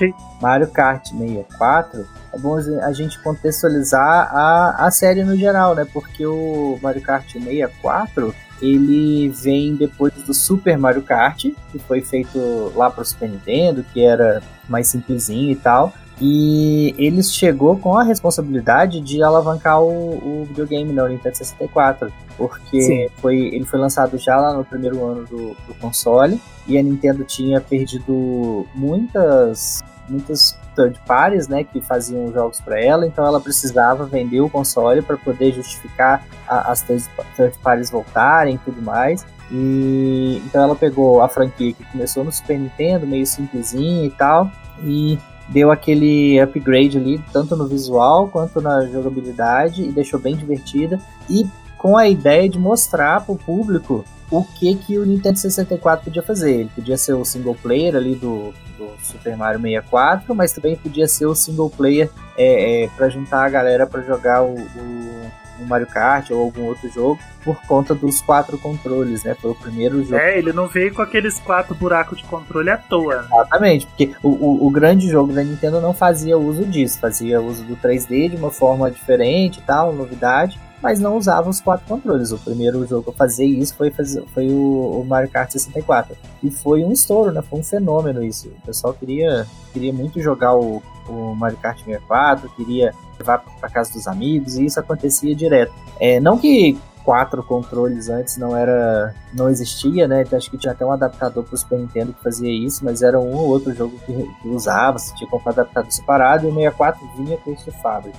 Era muito legal, né? Eu lembro quando eu peguei o, o 64 e falava, cara, quatro slots de controle, meu. Isso tudo eu não tenho estudo de amigo. Né? Eu não tenho amigos para jogar isso. Realmente, eu fiquei muito tempo. Eu nunca, eu nunca joguei muito multiplayer no, no, no Nintendo 64. Mas era muito legal, né? Você pegar. Você tava no Super Nintendo, que era aquele console com dois controles, Uhum. tradicionalzão. E aí você fala, nossa, quatro slots de controle, isso é muito legal, vai dar pra jogar muita coisa. Não jogamos, né? Mas a proposta dele foi muito boa, né? Uhum. E, e aí, assim, ele foi desenvolvido junto com o Zeldinha e o, o Mario 64. E peraí, que isso, gente? Oi? A Siri que falou. Então, ele foi desenvolvido com o. A revolta das máquinas. ele foi desenvolvido com o Mario e o, o Zelda meia, do, do, lá no 64, né? Eles foram desenvolvidos juntos. E é, aí assim, ele foi dirigido pelo esse nome, Hide, Hideki Kono, junto com o Tadashi Sugiyama. Eu não sei falar os nomes desse pessoal, Tadashi Sugiyama. Já vinham de longa data da Nintendo, o, inclusive o Hideki Kono, ele tá na série até hoje, ele é produtor agora, né, mas ele, ele começou a dirigir lá no, no Mario Kart, e eles, ele, eu, eu tava lendo algumas entrevistas alguma coisa, eles falaram que por exemplo, o, o, Mario 64 ele ia ser todo com os personagens em 3D, eles queriam fazer isso, mas não dava para fazer, porque não dava para colocar os, os oito personagens 3D na tela ao mesmo tempo. Aí eles preferiram colocar os personagens em, pré-renderizado. E aí eu, nem ligava muito pra isso na época, nem sabia, nem reparava a diferença. Né? Depois de um tempo que a gente vai ver que, que realmente o, o cenário e os personagens eles estão destoando de alguma forma. Mas de qualquer Tem forma. coisa que a gente não percebe quando a gente tá jogando, né? É. Eu, eu, lembro quando a gente descobriu que todas as árvores do Animal Crossing, do GameCube, elas são 2D. as árvores elas não são em 3D. Você, aí você consegue perceber quando você tá andando no jogo. Você anda pra um lado e pro outro. Olha. Ela não tem profundidade. As árvores do Animal Crossing no GameCube elas não têm profundidade. Elas são um desenho 2D encaixado no cenário. Já era do, do 64, alguém, o, o Animal Crossing. É, o Animal Crossing começou no 64 no Japão, mas o- a versão ocidental é um jogo do GameCube, então você já tinha aquela, aquele poder do, do GameCube e tudo mais, mas aquelas são as árvorezinhas em 2D, então são umas coisinhas que a gente não percebe quando a gente tá jogando. É, talvez assim, depois que o tempo passa, né, a gente já tem outras técnicas, outras melhorias aí, a gente vai acabar reparando, mas na época eu nem senti a diferença. E o, o curioso é que um ano depois a Rare foi fazer com o Diddy Kong Racing e fez os oito personagens em 3D na tela. A Rare chegou e falou assim: Olha o que eu sei fazer. Ainda colocou, Mãe, olha o que eu sei fazer. ainda colocou um, um modo história ainda pra esfregar na cara. Falou, olha, o meu é muito mais legal. Depois é vendida pra concorrência, ele sabe por quê. Então, Exatamente. é Era, difícil. tipo, ai, essa empresa aí querendo ser melhor que eu. Vai, vai pra Microsoft. Então, e ele foi, o Mario Kart 64 ele foi um fenômeno. Ele estabeleceu aí a, a franquia Mario Kart como uma das principais, se não a principal franquia da Nintendo, né? Ela ganhou força ali no Wii, né? Mas até o, mas o, o Mario Kart 64 estabeleceu ela como uma franquia própria, porque antes era um spin-off de Mario Kart, de, de Super Mario, é, né? O primeiro Super Mario Kart, ele foi ele era visto como um spin-off, né? Tipo, é um joguinho novo do Mario e tal. E aí o Aham. Mario Kart 64 estabeleceu como franquia, né? Existe a franquia Mario Kart e existe a franquia Super Mario. Então é foi, foi responsável por criar isso. Ele, ele foi o, o, o, o primeiro a trazer o casco azul, nosso querido dourado Oh, casco azul. legal, interessante. É uma gracinha. Ele Adorável. era, era, era, era muito legal porque a gente jogava em, em grupo, né? Galerinha lá e tal. Aí alguém pegava o casco azul, acabou. Era, era briga, Então, o. Azul ele nasceu em 1997 e morreu em 2000. e- Ele morreu em 2014 porque a buzina simplesmente A gente pode matar ele. tirou a funcionalidade do, do coisinha, né? Mas assim, é muito difícil manter a buzina até o final. Tipo, peguei a buzina, agora eu vou esperar um casco azul me pegar. Alguém vai e lança um raiozinho e tira a buzina. É, você fica segurando a buzina e, e, assim- e eles tiram de você com muita facilidade. E, Ou um fantasma. ou o fantasma. Mas aí o fantasma veio no Deluxe. É, o fantasma é exclusivo do Deluxe. É. O fantasma não tinha no, no original. Mas enfim, voltando para o 64, esse Deluxe, vamos. ele, ele, ele- esse 8 ele se- insiste em Ele aparecer. é enchido, né? Ele entra no- em todos os, os blocos. Mas o fantasma tem no 64. Tem, tem o fantasma no 64. Sim, verdade. Eu sou, eu, sou, eu sou a favor da gente cancelar o bloco do Tutu, porque a gente já falou muito do Mario Kart 8. né? O que vocês acham? Chotutu. Tutu Mas- morreu? Tu tá aí, tá aí, fi? Gente, meu microfone tava mutado, eu tô falando aqui. eu acho que vocês deveriam cancelar o meu bloco mesmo, porque eu vou chegar e vou falar que o Mario Kart 8 Deluxe é o Dark Souls dos Mario Karts, porque ele é o pronto, melhor de pronto, todos. Já falou. Pronto, Tutu, sua parte foi- desse podcast já tá gravada. Isso. Você pode desligar o seu microfone e ir embora. Você foi cancelado. Vitor, o que, que você acha do 64? Porque eu não tenho muita opinião sobre. Porque eu, eu não tenho opinião nenhuma, né? Eu não joguei, então eu não posso falar sobre ele. Putz, é, é, eu acho que ele tem um modo batalha maravilhoso. Sim, Talvez. Ah, saudade. Saudade modos batalhas maravilhosos, viu? É talvez o melhor da franquia, junto do Double Dash, que também é excelente. Mas aqueles cenários, ele tem quatro cenários de batalhas e três deles são maravilhosos. Tem um que acabou indo pro Wii que eu não gosto ba- muito, é o último, eu não lembro agora o nome dele. Mas era um modo batalha muito bom. O que eu não gosto do Mario Kart 64, que é compreensível pelo hardware, na época talvez não aguentasse fazer diferente, é, são duas coisas. Um, que os inimigos só, só pegam banana e bloco. Os NPCs, nem inimigos, NPCs. Uhum. É, Eles não usam outro tipo de item. Eles não jogam casco, por exemplo, de você. E, e segundo, que eu não sei exatamente como que, que o 64 lida com a posição de cada personagem no, no jogo, no mapa. Porque o, o Super Nintendo precisava ter aquela tela embaixo para poder rastrear cada personagem no mapa. Uhum. É, Eu não sei como o 64 faz isso, mas é muito comum que você vai jogar e de repente você tem um NPC que está praticamente a uma volta na sua frente. E você não sabe como que ele chegou ali. Ele, é, é de uma curva para outra, ele simplesmente chega do outro lado, do mapa. E, É, ele tinha um mapa do- no cantinho da tela. É, mas é, você conseguia tirar também, mas é, é, enfim, a, a- a questão é que, que o NPC, isso era bem comum acontecer, ele simplesmente se teletransportava para uma posição que era impossível você ganhar aquela partida. Você tinha que reiniciar o campeonato se você quisesse ficar em primeiro. Eu lembro que tinha um lance que eu, que eu percebia, é que, por exemplo, eu, eu vou entrar na, na Flower Cup. Aí durante a Flower Cup tinha um NPC que ele era, tipo, meu rival. Ele sempre ficava ou atrás de mim ou na minha frente e ele, ele, ele usava. É, é, usava item em mim, ele tentava, tipo, se Não, mas isso tem até hoje. É, não, mas assim, eu acho que no, no 64 eu percebia mais, assim, eu acho que ele fazia, eu acho que era por conta disso mesmo, de repente ele, ele tava lá atrás, ele aparecia do meu lado, eu jogava o, o casco, era pra ele estar, tipo, 3, 4 posições atrás, ele aparecia de novo um segundo, Se, se isso era um problema é, técnico do Nintendo 64, eles transformaram em canon com um easter egg, porque até no 8, toda cup que você vai jogar tem um personagem que ele é o seu rival na Uhum. corrida. Ele vai estar sempre na sua frente. Se você tá em primeiro, ele vai estar sempre em segundo. Se você tá jogando numa Copa maior, 150 e 200, que você não consegue ficar em primeiro, ele é o primeiro. Ele vai estar ali sempre infernizando a sua vida, sempre batendo em você. Então acho que eles acabaram transformando isso em canon como um, um easter egg pro que acontecia no Nintendo 64. Que sempre tem um personagem que é o seu rival, entre aspas. eu acho legal mencionar que o, os cenários, assim, como tudo foi desenvolvido junto, né, o Mario 64, o Mario Kart e tal, o- eles se basearam no Mario 64, no Super Mario 64 para fazer o castelo do, do Mario Kart. Então, todo, todo, toda a referência que faz ao Mushroom Kingdom no Mario Kart é baseada no Mario Kart 64. Então, eles recebem a Copa, tudo naquele cenáriozinho da, da, da, da frente do castelo do Mario, do Mario 64, tudo muito bonitinho. Isso é Até muito pra legal. reaproveitar assets, né? Porque É, você facilita o desenvolvimento, né? Com certeza. Mas, mas quando parece que você tá, tá, tá jogando e um jogo que tem um mundo interconectado. É, e que tá no mesmo. Tá, eu sei que é tudo Mario, mas tá no mesmo universo, você consegue jogar. Sim. Parece, Parece que tá. A gente salvou a princesa, vamos agora correr de kart. É mais Isso, legal. exatamente. exatamente essa sensação. É o contrário do Luigi's Mansion 3, que é vamos correr de kart e vamos entrar no hotel, né? Porque ele começa no kart.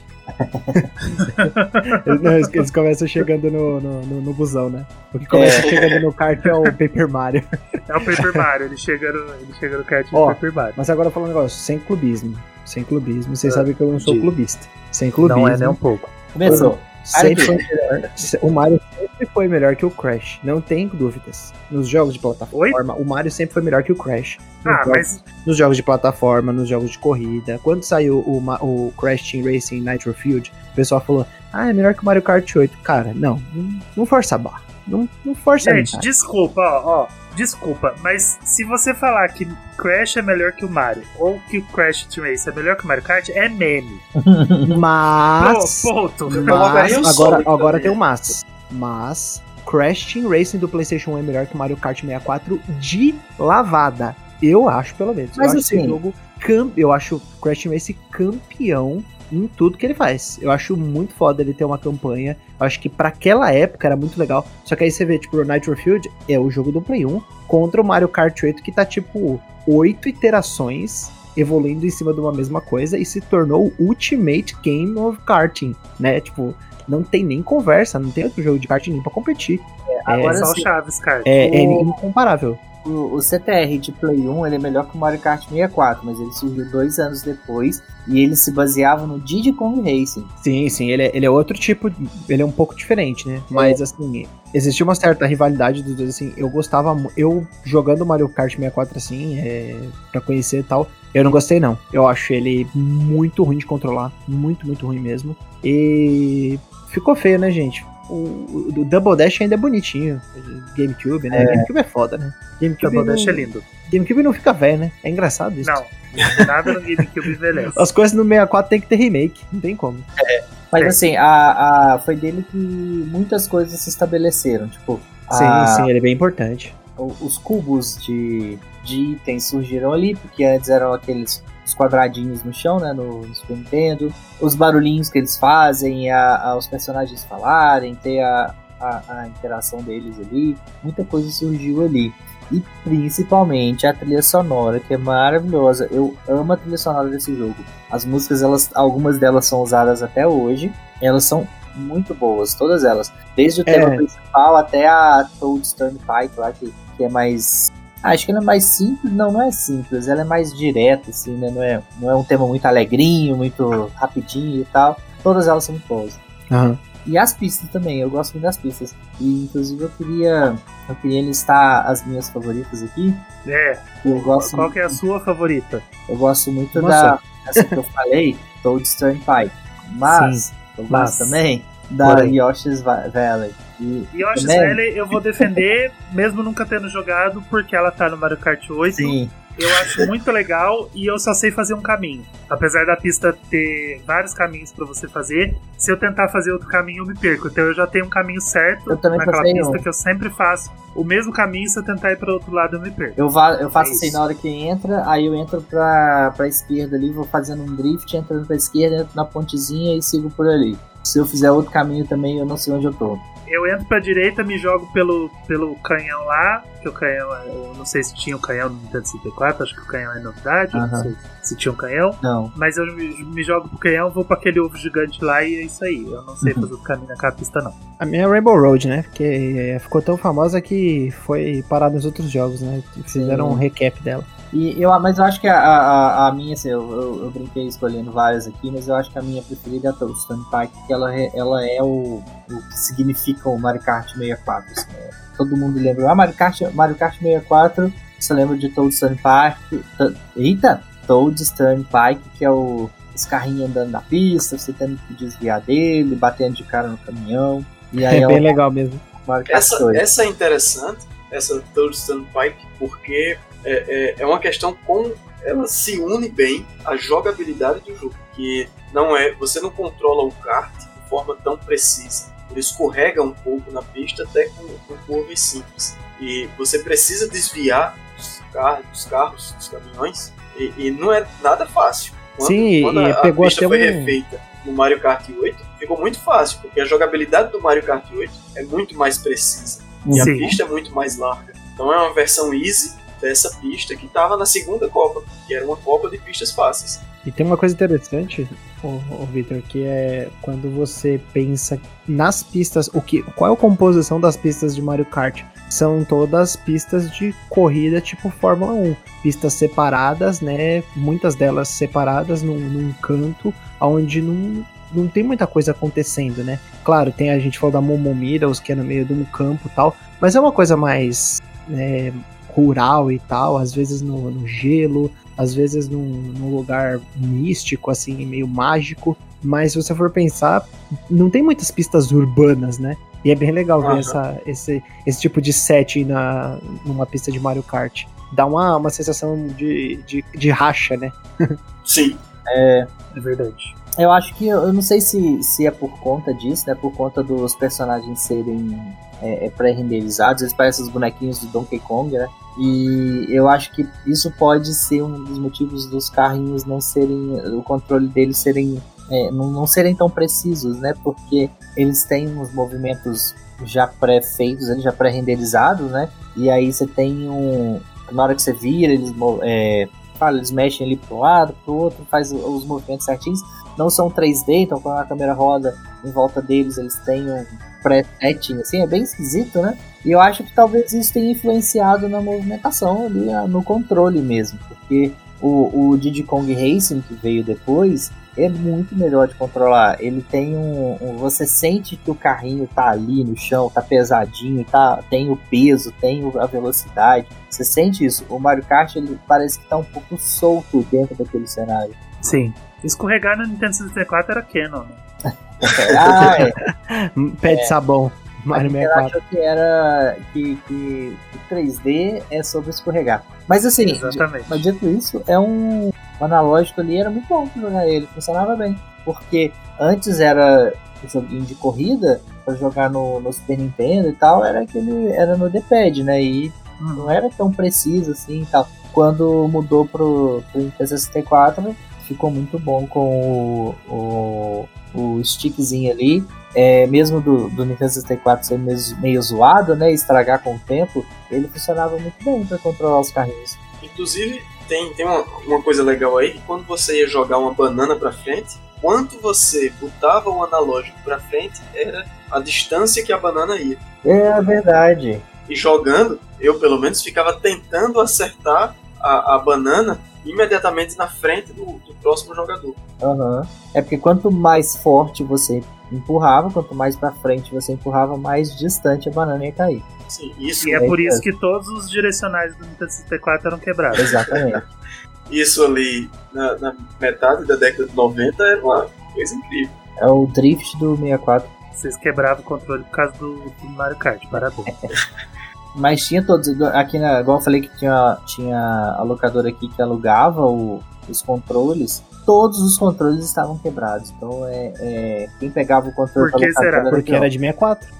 É, ué. A culpa não é do público, a culpa é do console. Exatamente. A culpa é do controle. A culpa, é da, da- da empresa que fez o controle. Mas assim, é, é o que a gente sempre fala, né? Eles estão começando, tá criando algo novo, é a primeira vez, acabaram errando ali, aí no próximo console eles ajustaram e arrumaram o, o stickzinho. É, o Mario Kart 64, não sei se vocês sabiam, é o, acredito que foi o último jogo da franquia em que o bloco falso podia ser usado como item de defesa. Não sabia. Não sei porquê, era, era bem legal, mas depois é, o bloco falso existia, mas não dava pra usar atrás do kart pra defender. Depois ele sumiu. E sumiu. Eu gostava tanto do bloco falso, era muito legal. É, no 7, na verdade no 7 já não tem. A Nintendo tira umas coisas que, nossa, dá vontade de dar um murro na cara dela. O Wario Stadium é a única pista do jogo que não foi refeita em nenhum Mario Kart. Olha isso. Não é a do 8? Não. A do 8 é, é outro lado, né? É outra. No 8 eles refizeram Yoshi Valley, Rainbow Road, Não, é que- Royal Raceway. mas no 8 tem uma do Wario que é bem parecida. Não, mas é aquela Wario do próprio, Mountain lá, é. aquela inteiriça. E a Gold Mines, né? É, a Gold Não, Online. gente, tem uma que é no. É a da pista de esqui, né? Que é do Wario. Sim. Não, Mas é original. que é No, no, no lugarzinho de lama. Eu tô tentando lembrar o nome. Ah, Aquele é eu o sei. Aluigi, o Aluigi Stadium. É, o Aloyd Stadium. Não é o Wario. Ah, É. tá. Então, desculpa aí, a É o Aluigi Stadium. Aquela pista é do, do DS ou do 3DS, se eu não me engano. Acho que é do DS. Ela é do DS, o Aluigi Do, Stadium. não, do GameCube. É do GameCube? Do GameCube. Tem certeza? Aham. Então acho que eu tô pensando em outra pista. É, mas a do Waluigi, que foi refeita no Wii, é a do GameCube. Não, a do, a do que foi refeita no 8. Ah, Pera aí. Não, essa é realmente, essa não é essa que eu tô pensando, não. é, não, tá, não tem uma do Waluigi no, no 8, não. Pera aí. Então eu tô com. então, Deixa aqui é, eu achei que a que eu tô falando Tô é o. Wario Stadium mesmo, mas ela vem do DS. Sim, sim. É, É. confundi. Então é essa que foi refeita no 8. É, a do DS foi Isso. refeita no 8, a do Ah, 64 então não. tá certo. Então eu tô. É isso aí. Então segue. Fechou. A única do 64 que não foi feita é a Wario Stadium. Ah, fizeram uma melhor no DS. Mas e e porque eles vão refazer no Mario Kart 9. É. Assim espero. Minha favorita. Agora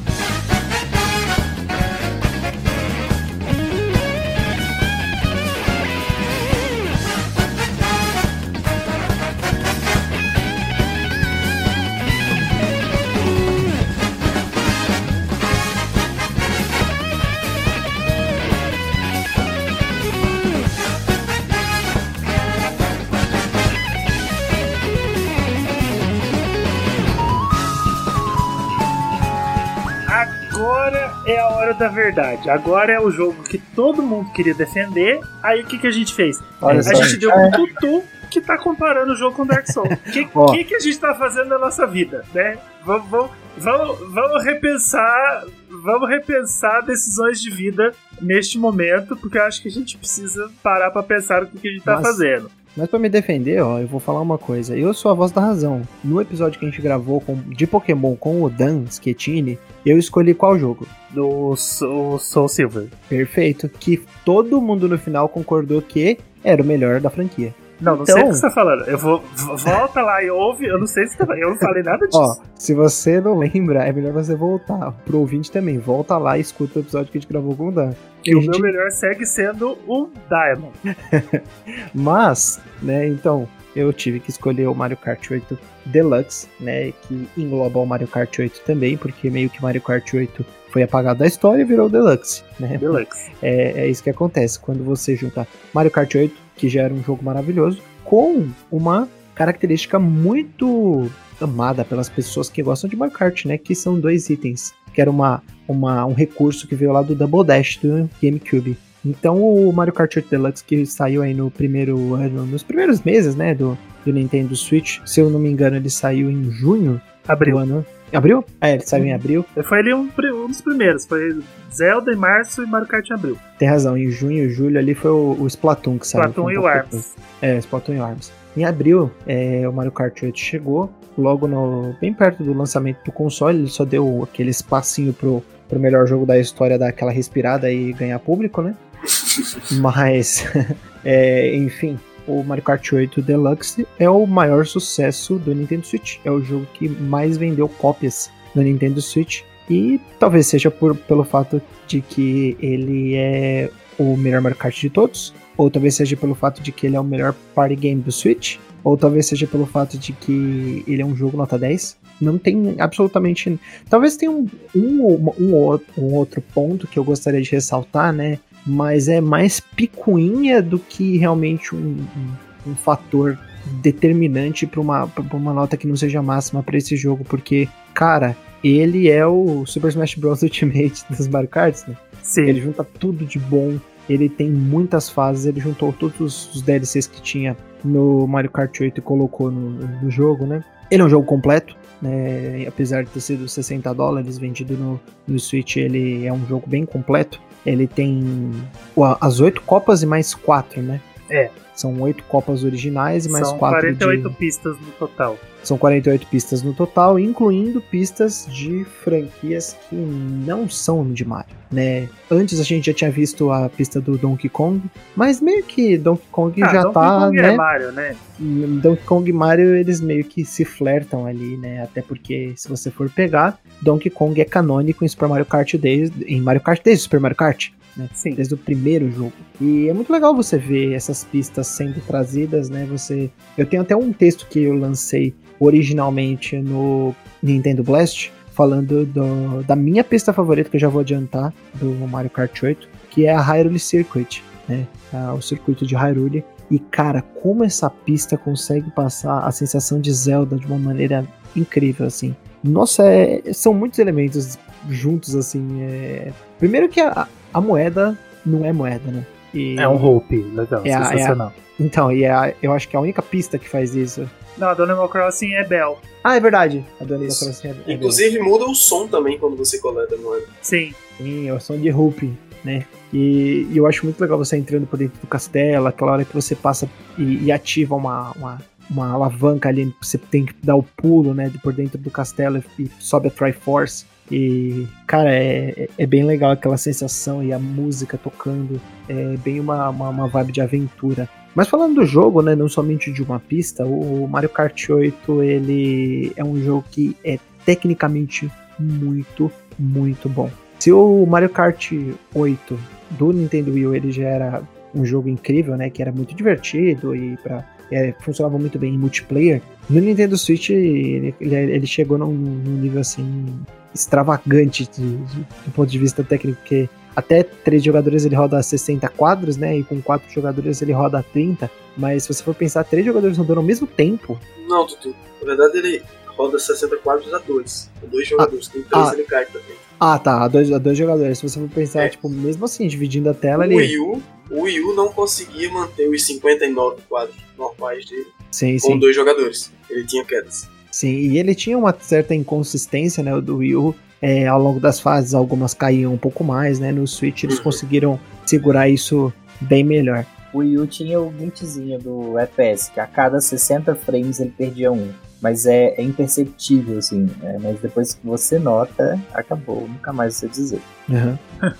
Mas no Switch corrigiram isso. E uma coisa que eu tinha falado sobre. né, Uma, uma reclamação que eu tinha do Mario Kart 7 é que muda completamente, né? Que é a questão das recompensas, eu acho que o jogo ele deixa muito claro o que você precisa fazer para Uhum. poder conseguir as partes douradas do kart, para você desbloquear tudo, inclusive com partes licenciadas da Mercedes, né? Da, Sim, nossa, uma é, uma parceria muito, muito interessante, assim, que quando eu vi da primeira vez.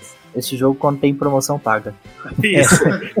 Esse jogo contém publi. Você sabe que eu fico. Eu, fico, eu tenho curiosidade da licença disso. Tipo, é, você vê que, que jogos como Forza Horizon, eles direto saem de lojas do Xbox e tal, por, de PC, porque não tem mais, a licença acabou. Né, o, o, o- licença seja de carro, de música, alguma coisa. Será que eles fizeram uma licença vitalícia para o Mario Kart 8? Ou se.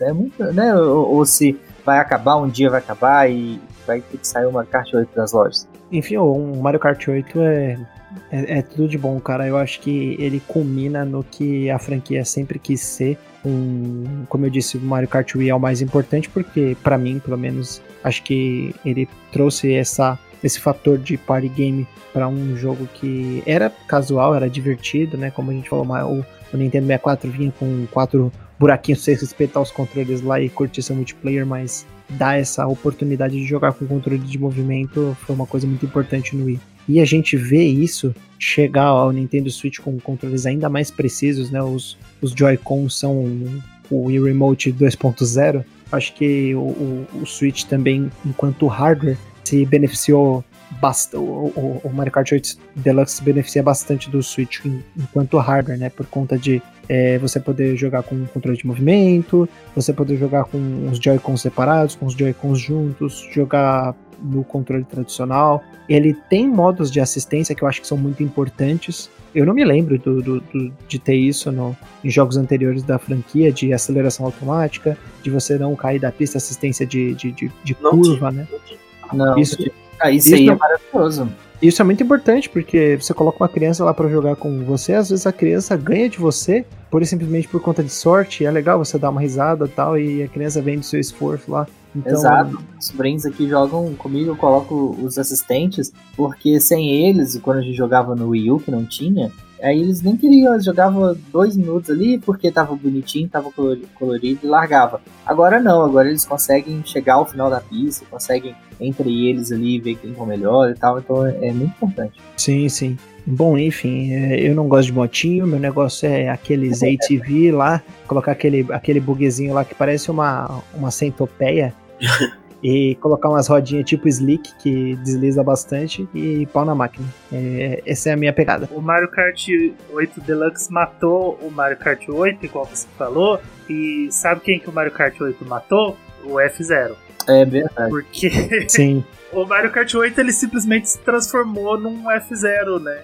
Mario F0, porque além deles terem trazido toda aquela tecnologia nova para os carros, né? Do carrinho que ele agora ele, ele fica voandinho na pista, né? Ele não, quando você está de cabeça para baixo, ele não tá mais não é a roda presa na pista, né? Aquela coisa de Antigravidade. é, aquela coisinha antigravidade, tudo mais, a roda vira, né? Ela vira para baixo. ela se acende aquela transforma, né? é, acende aquela luz azul.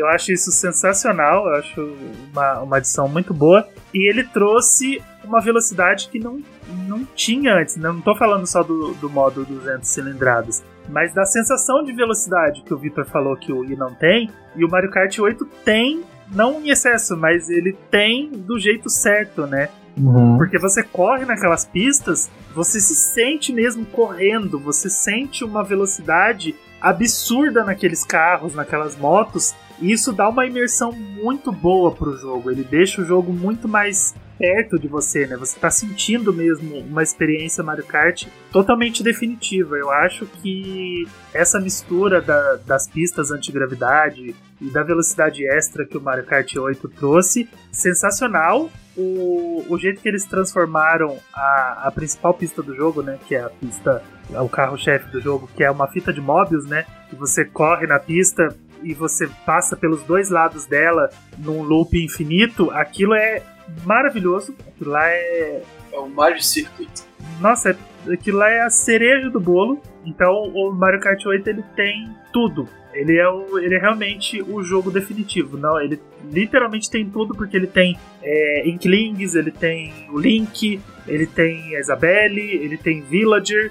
É, é um jogo que ele tá preparando o caminho para um, um kart bros, né? Eu tô Pô, imaginando que trouxeram tanta gente, né? Colocaram a pista da F0, podia ter o Capitão Fall. Não, eu acho que eu acho que o Kart Bros é o próximo passo. Assim como o, o Victor falou que o, o 7 ele foi o, o jogo que deu um passo na, na franquia. Eu acho que o próximo passo para a franquia, para o Mario Kart 8 se diferenciar do o Mario Kart 9, se diferenciar do 7, para não falar, ah, mas é a mesma coisa, é ele virar um Kart Bros. É, tipo, Sabe? Kirby, tá. Samus. eu senti E- falta, mas Olha, eu tomara. entendo que, tipo, não tem agora porque talvez eles estejam preparando um roster muito maior como, Sim. como é o, o, o Super Smash Bros. Ultimate, né? E talvez, talvez a gente veja alguma coisa do tipo, ah, um modo história, tipo o, o, o modo do World of Light, né, que chama? Aham. é, do, do Smash Bros. que conte a história do- dos videogames, nunca se sabe, né? Ou pelo menos da, da franquia Mario Kart. Ia ser muito legal ver esse tipo de Sim. coisa. Porque do Mas ponto de vista que- mecânico, não tem o que melhorar. O jogo é não, muito não tem pra gostoso. onde ir. Eu acho que o único caminho mesmo é transformar num kart bros, sabe? Tipo, ia ser muito legal ver o Kirby correndo, ver a Nintendo Samus Kart, né? correndo. é, Nintendo Kart, porque... Eu acho que vão manter Mario- o nome Mario Kart, mas vai trazer todo mundo aí. Sim, sim, eu acho que eles não vão mudar o nome, porque o 8 faz isso. Então eles podem colocar um subtítulo que deixa entender alguma coisa, mas vai ser Mario Kart ainda. Mario Kart Ultimate. Só que, é, É, é, faz sentido. só que vai ser legal. Eu acho que o próximo caminho é realmente trazer o, o pessoal. As minhas críticas ao Mario Kart 8 é igual o Tutu falou. Eu tenho uma picuinha bem chata que ela não é exclusiva do 8.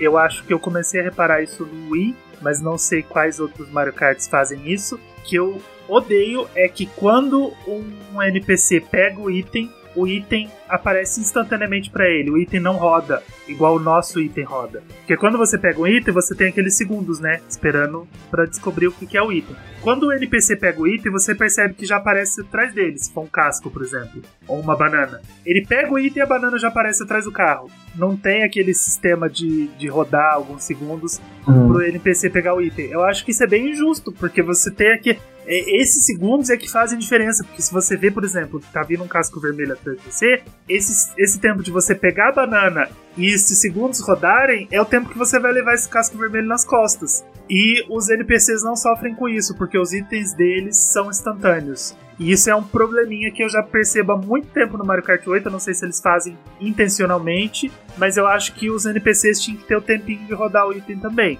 Aham. É, mas por outro lado, eu acho que, que nesse caso, quando você não está em primeiro, você vê o NPC da frente pegando um item, você já sabe qual é, é, eu pelo menos consigo facilmente é, identificar o momento que ele vai usar o item. Então eu sei que se ele pegou uma banana, eu sei a- exatamente a hora de sair de trás dele, porque ele vai jogar a banana. Então isso pra mim torna o jogo muito fácil. Eu consigo ganhar, assim, principalmente no Deluxe, consigo ganhar uns 150 cilindradas com uma folga enorme dos NPCs. Estudando os personagens. Isso. É, é, eu já sei, é, eu, a- eu acho que eu consegui desvendar bem a inteligência artificial do jogo. Já sei exatamente o que eles vão fazer, então eu consigo prever o movimento deles. A minha maior reclamação fica por conta da rolagem do é, RNG do, de itens dos, do Mario Kart 8 Deluxe. Porque eu acho que a rolagem é melhor no Mario Kart 8 do Wii U. Acho que ela te, te beneficia mais, especialmente se você tá em primeiro. Estar em primeiro no Mario Kart 8 Deluxe é basicamente saber, e principalmente se você tá numa corrida online, é saber que você vai perder. O bom é você estar em segundo, porque você pega item. Em primeiro você só pega moeda. Só moeda. Exatamente. É uma bosta. Você, Mas você só pega a moeda e você fica com, com uma placa tipo Me Acerte com casco azul. É basicamente isso. tá. Sim. Mas aí pense que, que no Deluxe você tem dois itens. Sim. Enquanto no Wii U você só tem um. Justo. Então, e as chances de você pegar duas moedas são pequenas demais. Então ah, você, cara, se você segura, você. É, se você segura uma moeda e pega uma caixa, um bloco daquele, Aham. as chances de você pegar um casco, uma banana, para que você possa se defender de um casco vermelho são grandes. O problema é quando o segundo colocado tá pegando casco vermelho atrás de casco vermelho. Eu joguei essa semana com os amigos e, e era comum que o, o- o segundo colocado pegasse os três cascos vermelhos nos dois blocos. Aham. Então eu, eu ferrava fácil. E outra coisa, eu sei que o Lucky Eight é um item para ser raro, mas pelo amor de Deus, se eu vi ele duas vezes no, nas 500 horas que eu joguei esse jogo, é muito. Sim. Nossa, ah, pra é, mim, é absurdo. ah, eu pego ele direto. Eu, o Lucky É porque, 7 assim- eu acho muito mais é, frequente. Eu acho que eles tentaram diminuir isso e eles simplesmente baniram o item do jogo. Eu, sério, se eu vi ele duas vezes na vida, foi muito. Cara, é porque verdade. Ele aparece no. Se você tiver muito. Tá perdendo muito, né? Tipo, tá atrás, tá lá no finalzão, assim, aí eles vão e colocam pra te dar um- uma chance. Mas realmente aparece mais o 7. Nossa, eu tem fico. perder eu- quanto? nossa, Esse é o velho. problema, né? Eu digo porque assim, eu, ve, eu vou jogar com os meus sobrinhos Você tem aqui. que estar em lá décimo no- segundo, três volta pra trás, né? Ah, eu vou jogar com os meus sobrinhos aqui. E direto eles pegam. Então assim, porque eles ficam muito lá pra trás. Ah, tá. Então acaba, acaba caindo pra eles. Agora se você tá lá mais pra frente, ele não, não sai não. Nossa, aquele item. Agora, a segunda reclamação que eu tenho do jogo é que eu odeio a pista de Hyrule. Eu tenho, eu tenho Putz, pavor daquela pista, porque assim, Pra mim, ela não, ela não tem personalidade, eu acho. Ela não, não, não. Pra mim, não representou Zelda, sabe? Eu tava esperando, assim, nossa, pista de Hyrule, cara, vai ser muito legal. Pô, mas você Mas esperava o quê? Que ia passar por sete dungeons? Mas pra mim, ela é um amontoado de, de coisas ali, de, de plantinhas e, e e não sei o quê, mas num, num lugar bem vazio e genérico, sabe? Eu não, eu não consigo me, me identificar com aquela pista. Eu acho que eu tava esperando. Eu não sei, eu tava esperando diversidade, assim, sabe? Uma coisa que você fosse por alguns lugares específicos, não apenas um lugar, sabe? Que é um terreno antes do castelo, castelo, terreno depois do castelo, que é, que é chão batido. Olha, eu acho que aquele chão batido é Gerudo Valley, mas é na minha cabeça. Sabe, eu tava esperando momentos assim, sabe, Death Mountain, uma coisa que pegasse fogo, e aí, mas É. que a pista fosse variada dentro dela mesmo, sabe? Que fosse uma bagunça, É, mas que fosse variado dentro dela mesmo, e eu acabei ficando um pouco decepcionado. talvez não coubesse em um circuito só você variar. É, eu não sei. Porque, Eu- assim, eu historicamente, é, é, Mario Kart não faz isso. Talvez se, se usassem algo como fizeram com Animal Crossing, que, Então, o Animal né? Crossing eu gosto que é, ela muda as estações, né? Então eu ainda acho. Aí ela acho que ela traz um diferencial, ela traz um- alguma coisa pra representa você. melhor, né? Representa melhor. Eu achei que a de Zelda me decepcionou bastante. Eu- Eu acho que a, a- tanto a do, do Animal Crossing quanto a do F-Zero, elas representam bem os jogos. Tipo, a, a do F-Zero tendo lá os turbinhos lá pra você pegar a velocidade direto. É, tem Tá duas, né, do, do F-Zero. Tem. Mute City e Big Blue. Podiam ter feito duas de Zelda.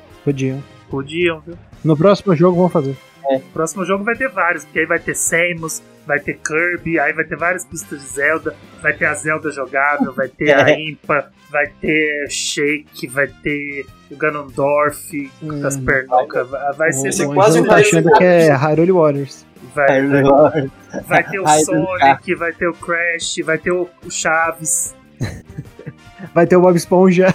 vai, vai ter a Hello Kitty, porque tem Hello Kitty Kart também, vai ter todo mundo que tem jogo de kart vai poder aparecer. Mas sabe que eu, eu as- a pista de Zelda, sabe o que que ela me lembra?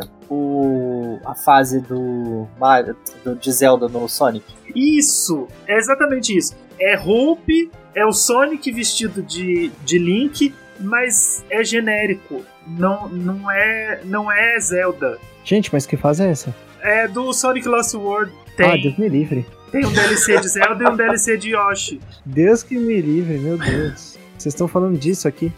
Aqui é, aqui é um cast sério. Sonic Boom e Lost World tem que queimar na fogueira. Não, ele Defende sozinho. Eu vou desligar Não, seu microfone. Falar, não que ele seja um jogo bom, mas ele poderia ter sido um jogo bom, porque a ideia foi Ah, boa. o só que Hotel Mario poderia ter sido bom também. Não, não que ele seja um jogo bom, mas ele é um jogo ruim. É, não, é porque assim, o, o, o vale Sonic falar cada Boom, é porque o Sonic Boom, ele tem, ó, vou fugir um pouquinho. Ele, Sonic Boom, ele tem uma um pouquinho. boa ideia pra jogo de Sonic 3D. O Sonic Boom só seria bom se tirasse um O. Sonic Boom. Com o Boom ele virou uma bomba. Mas assim, ele tem uma boa ideia do que, do que seria um bom jogo 3D do Sonic, saca? Tipo, ele parece um Ratchet and Clank, ele tem cenários abertos, assim, que não tem que você ficar caindo toda hora e tal. Só que foi mal feito, mas a ideia é boa. Só que como vendeu e tal, eles não seguiram essa ideia. Eles vão, vão pra, pra ideia bosta deles. Ai, meu Deus, essa foi boa. Sonic Boom. Mas eu defendo ele não nesse sentido que ele é bom, é porque eu, eu defendo ele porque ele, a, a ideia foi boa, o caminho é esse. É bom. O caminho é esse, gente. Sonic que bomba. isso. Mas o Lost World é legal.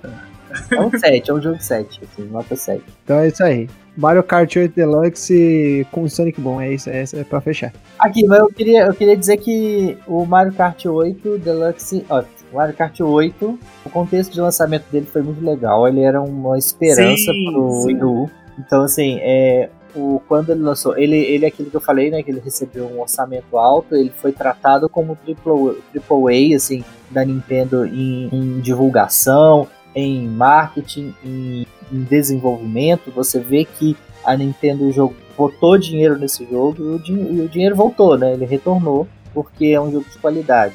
E ele tem o melhor direct de jogo já feito. O direct de Mario Kart 8 é maravilhoso. O direct é, é aquilo que tem que ser assim, para jogo exclusivo. Assim, é. Ele é divertido, ele é bem feito, ele mostra o jogo com detalhes sem ficar maçante, sem ficar cansativo. Tipo, tem piadinhas, tem momentos bonitinhos, tem orquestra tocando na trilha sonora. É maravilhoso. O Direct é muito bom. De vez em quando eu dou assistida nele, é ótimo. Graças ao Mario Kart 8, muita gente jogou Pikmin 3 por causa daquela promoção que eles fizeram de dar o jogo. Verdade. Porque Foi todo eu. mundo já tinha o Zelda, todo mundo já tinha o New Super Mario, ninguém se portava com o Ipari U e todo mundo pegou Pikmin todo mundo que eu conheço jogou uhum. Pikmin de graça por causa do Mario Kart 8, então ele, ele ajudou o Pikmin 3 a, a ser um jogo que todo mundo que tem o Wii U conhece. E eu sou um apaixonado por Bowser Castles em Mario Kart.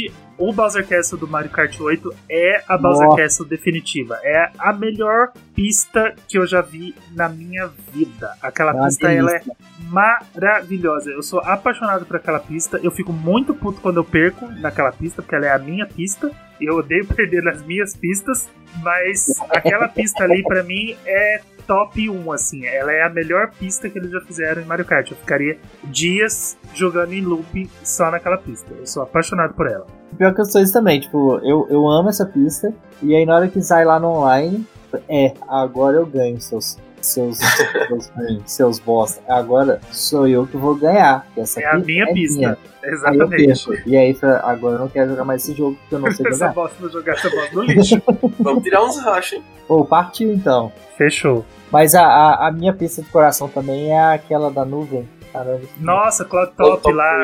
Isso, é. é ah, ela é linda, linda, linda. Adoro, adoro. Adoro a música dela. Na hora que Ótima você vai na, da, sai da, do barquinho pra, pra entrar na tempestade. É tudo lindo, lindo, lindo. Aí na hora que você vai pro, do, da tempestade, cai, vai pra voltar para a pista tem um bloco de interrogação que tá saindo. Um pé de feijão, né? De Uma das coisas subindo. mais maravilhosas que Cloud Top Cruise já fez foi o pé de feijão gigante em 3D. E é muita, muita referência bonita, muita referência fofo. Tá vendo, Vitor? É isso que falta no set.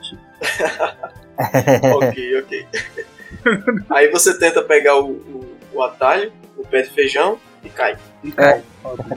Você tá na última volta, é aquele momento decisivo. Se eu errar, eu perco e você perde. E você erra e perde. Nossa, eu gosto também. Eu, eu acho que ah, pronto, é, tá eu gosto, não, eu gosto também da, da parte que eles são bem detalhados assim no, no contexto da fase. Igual tem aquela dos Shy Guys, da, da cachoeira dos Shy Guys. Eles estão então, assim, na hora que você passa perto deles, tem o barulhinho deles. sim, sim.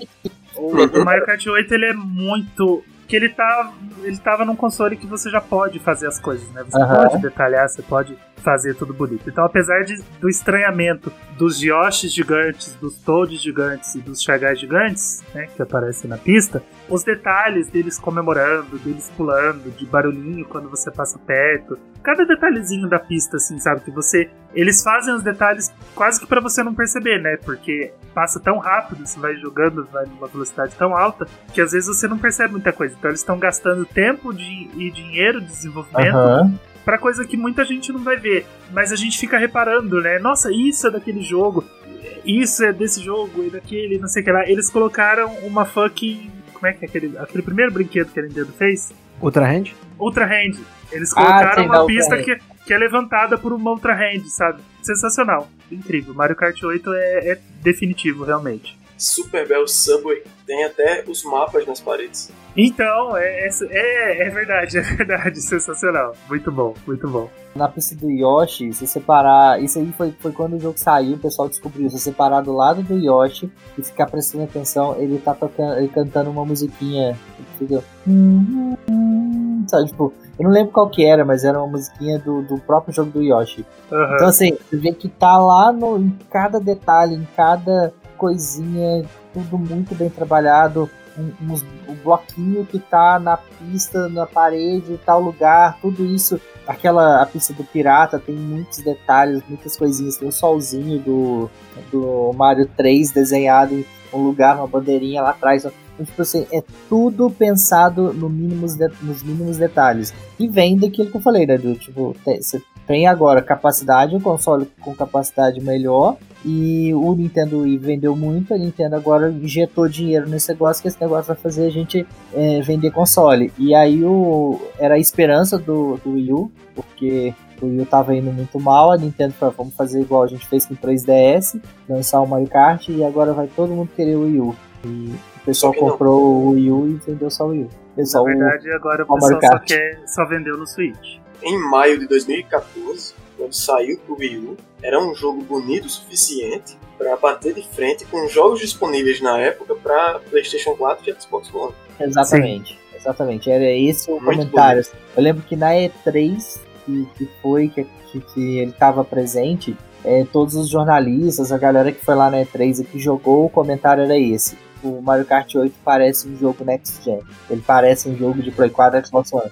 Ele, e ele faz isso com uma técnica, com uma tecnologia simples, assim, entre aspas. Né? Ele faz isso usando muito a arte dele, efeitos, é muito o que o Pikmin faz, né? Que ah, o Pikmin não usa Super Sample, Depth of Field, é, Anti-Alize, eles não, ele não usa isso, ele usa efeitos tipo Blur, Normal Map, um negocinho assim, para criar um visual. E o Mario Kart faz isso. E ele não usa, tava, igual eu já falei acho que em outro episódio, a gente tava falando de Mario Kart, é, ele usa. ele não tem anti-aliasing. E ele parece. Ele não é. Ele não tem encerrilhado, ele é um jogo que parece ele todo redondinho. E ele não usa anti-aliasing. Não sei como que eles fazem isso, né? Com efeitos mais simples que não, não gastam hardware. Então eles têm que.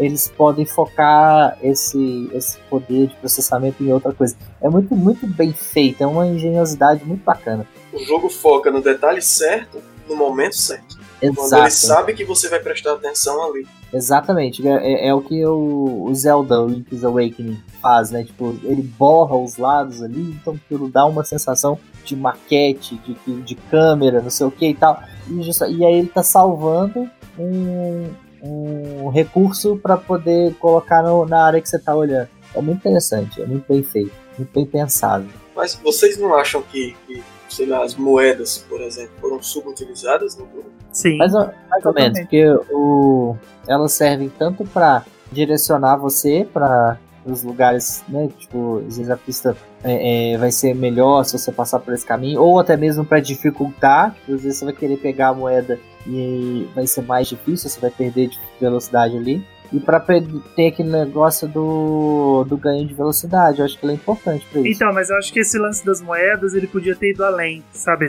além de ser, ah, você juntou 100 moedinhas, aí libera automaticamente um carro. Podia ter uma loja de ah, peças, sim. sabe? De partes. E aí você tinha que comprar, e você tinha que juntar as moedas, e você escolhe qual que você vai comprar. Não ele vai liberando. É, randomicamente as que ele quer, sabe? Aí tem uns que é mais caro, tem uns que custa 50 moedas, tem parte que custa 200. Podia ter mesmo uma loja de peças que você comprasse com as moedinhas que você pega no jogo. Ia ser muito mais interessante e gratificante você poder pegar as moedas e, e, e, saber o que fazer com elas, sabe? Ah, eu preciso de 200 para liberar tal peça. Ah, essa eu compro com 20, então eu já tenho as moedas, eu vou lá e compro. E aí você fica uhum. jogando pra colecionar essas moedas, sabe? Tipo, ah, aquela peça é raríssima, ela custa duas mil moedas. Você fica jogando para juntar duas mil moedas e você sabe que você não pode comprar nenhuma de 200, nenhuma de 50, senão você não vai ter o dinheiro para comprar que você quer de duas mil. Eu acho que uhum. isso seria muito melhor, no, talvez no futuro, mas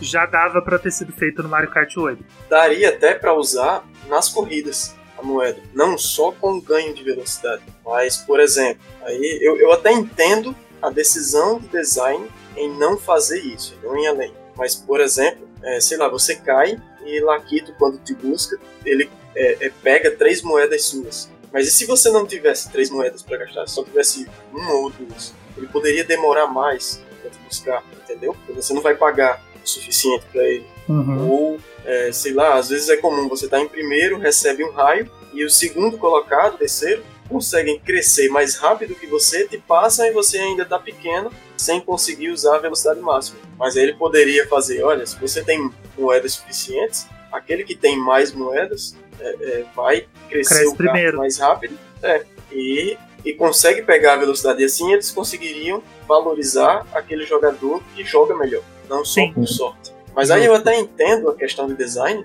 porque Mario Kart tenta ser um jogo é, acessível para todos. Né? E aí, tanto é que esse é o motivo de existir o casco azul. Então, mas é, a, eles podiam ter feito é, um, menu onde vantagens de moedas, entre aspas, podia ser ligado e desligado, assim como assistência. É. Aí você podia jogar com vantagens de moedas, tendo tudo isso que você falou, ou você desliga e joga sem vantagem de moedas, ele vira um jogo mais justo. É, porque aí. Mais democrático. É, pessoas com menos habilidade conseguiriam chegar lá, ou conseguem do jeito que o jogo é hoje. Mas quem joga pra valer às vezes fica achando que, que o jogo não está recompensando a, a, habilidade da pessoa. Nintendo, se você estiver ouvindo Mario Kart 9, por favor, faça o que for Mario preciso. Kart vai ter microtransações. Não, Flávio. Oh.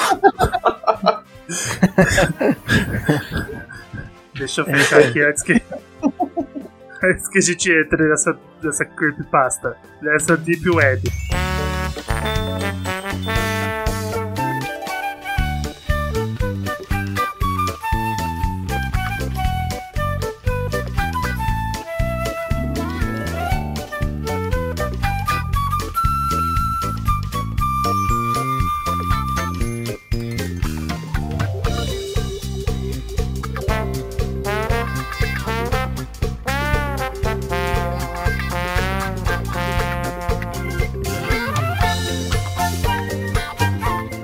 Final das contas, quem ganhou essa corrida de Mario Kart foi o Mario Kart 8, né? Porque ele é o jogo definitivo, ele é melhor que todos os outros. Ele vende, simplesmente vende, sem ninguém saber porquê. Animal Crossing tá tentando, ali tá ali no segundo lugar tentando a todo custo, mas não consegue. E é por isso que a Nintendo nunca vai fazer o 9, né? Que tá, né? Pra que, que ela vai fazer Mario Kart 9 se o jogo que ela tem no Switch tá vendendo, não para de vender? Tá bom pra ela, né? Vitor. Eu nosso querido sommelier de Mario Kart.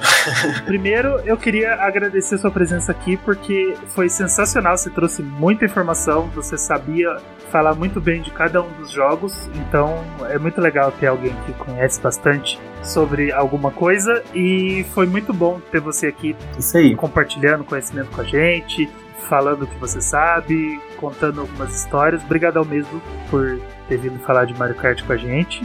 Eu que agradeço, é uma honra estar aqui falando sobre qualquer assunto com vocês. Vocês são fera. Sinta-se em casa, então já põe o pé no sofá, já fica à vontade, sempre que você quiser, vem trocar uma ideia aqui com a gente. Muito obrigado. É um prazer ter você Se um dia forem falar sobre Pikmin, tamo aí. Opa, já estamos, já tá engatilhado aqui. Pode ficar, fica aí no standby que a gente. Nem desliga o Discord. A gente traz você aqui, porque o Flávio tá. tá gatilho. Não, vamos gravar hoje, mas vamos ficar a madrugada inteira. Tá gatilho, hein? Falando de Pikmin. Conta aí pro pessoal que tá ouvindo quem é você na fila do pão, onde que o pessoal te acha, arroba do Twitter, o que, que você faz da vida, onde que o pessoal fala de joguinho com você, onde que você fala de joguinho. Então, eu sou. Tá, sou... Vende seu peixe aí sou doido pela Nintendo, jogo assim, de verdade desde 2011 e já joguei tudo quanto é de Mario Kart, quase tudo quanto é de Mario, tudo quanto é de Zelda, Pikmin, Luigi's Mansion, por aí vai. É, escrevo hoje no portal Show Me Tech, é um, portal sobre tecnologias e a gente fala sobre jogos também. Já escrevi no Game Blast, Nintendo Blast, inclusive ganhando esse tudo. Já escrevi, já revisei lá e, e assim vai tenho, tenho Twitter, arroba Vitibério, mas lá não. Às vezes eu posto umas fotos de jogos, mas não costumo usar muito. Eu mais leio notícias, busco notícias por lá, não costumo postar muito. E é isso aí. acompanha no Show Me Tech, de vez em quando tem uns joguinhos bacanas lá. Inclusive tem a, a análise de Pikmin 3 do Lux, tá muito boa. Você que fez? Eu fiz. Então, beleza. Vai lá ler a análise do Pikmin 3 do Show Me Tech e acompanha o Victor lá. Mesmo, mesmo que ele não poste muito, segue ele lá, porque agora ele virou freguês aqui do podcast. A gente já sabe que ele vai vir gravar o episódio do Pikmin com a gente. E enquanto vocês estão ouvindo aí, segue a gente nas redes sociais. O Vitor já passou dele, arroba Vitiberio. Eu tô lá no Twitter como arroba Angelups underline. O Flávio, arroba Flávio Altamilde. É Porque ele nóis. tem sobrenome de rico. E o Tutu, arroba Tutupieri. Segue também o podcast, arroba meu podcast e arroba meu Nintendo. A gente tá em todas as redes sociais como barra meu Nintendo. Então pode procurar YouTube, Twitch, Instagram, TikTok, pode ir onde vocês forem, a gente tá lá, barra meu Nintendo. Não esquece de indicar o episódio para um amiguinho, conta para um amiguinho que você ouviu, que você gostou, traz alguém para conhecer a franquia Mario Kart, caso conheça, não goste, quer saber qual que é o Mario Kart favorito, a gente conta aqui. Depois a gente volta para falar de outros jogos, a gente dá uma passada pelos jogos que a gente não passou, vai ser legal. Hoje a gente passou por alguns jogos e depois a gente exclui esses que a gente passou, a gente volta para falar de outros Mario Karts. Mas enquanto isso, a gente vai dar mais uma volta na pista para ver se a gente encontra o Mario Kart 9 pelo caminho, em uma das caixas de itens. Eu não vou encontrar porque eu tenho uma, eu tenho uma, eu tenho uma skill muito específica em Mario Kart. Eu passo entre duas caixas de item. Eu sou, eu sou mestre, assim, eu sou. É, é a minha skill do jogo. Eu tenho duas caixas de item, eu passo no meio. Não passa um carro ali, Não passa uma não, agulha. não tem a distância de um Você é carro. pequeno, Eu passo ali no meio, certinho, tranquilo. Aham. Não pego nenhuma das caixas. Mas se a gente pegar uma das caixas, a gente vai torcer pra sair um Mario Kart 9. Na tentativa de, pegar que tem dois, pega nenhum. É, tem dois, pelo menos um deles vai sair Mario Kart 9, nem vai, Mario Kart Tour e Home Circuit. Mas logo menos a gente tá de volta com mais joguinhos da Nintendo. Tchau, tchau. Valeu. Tchauzinho.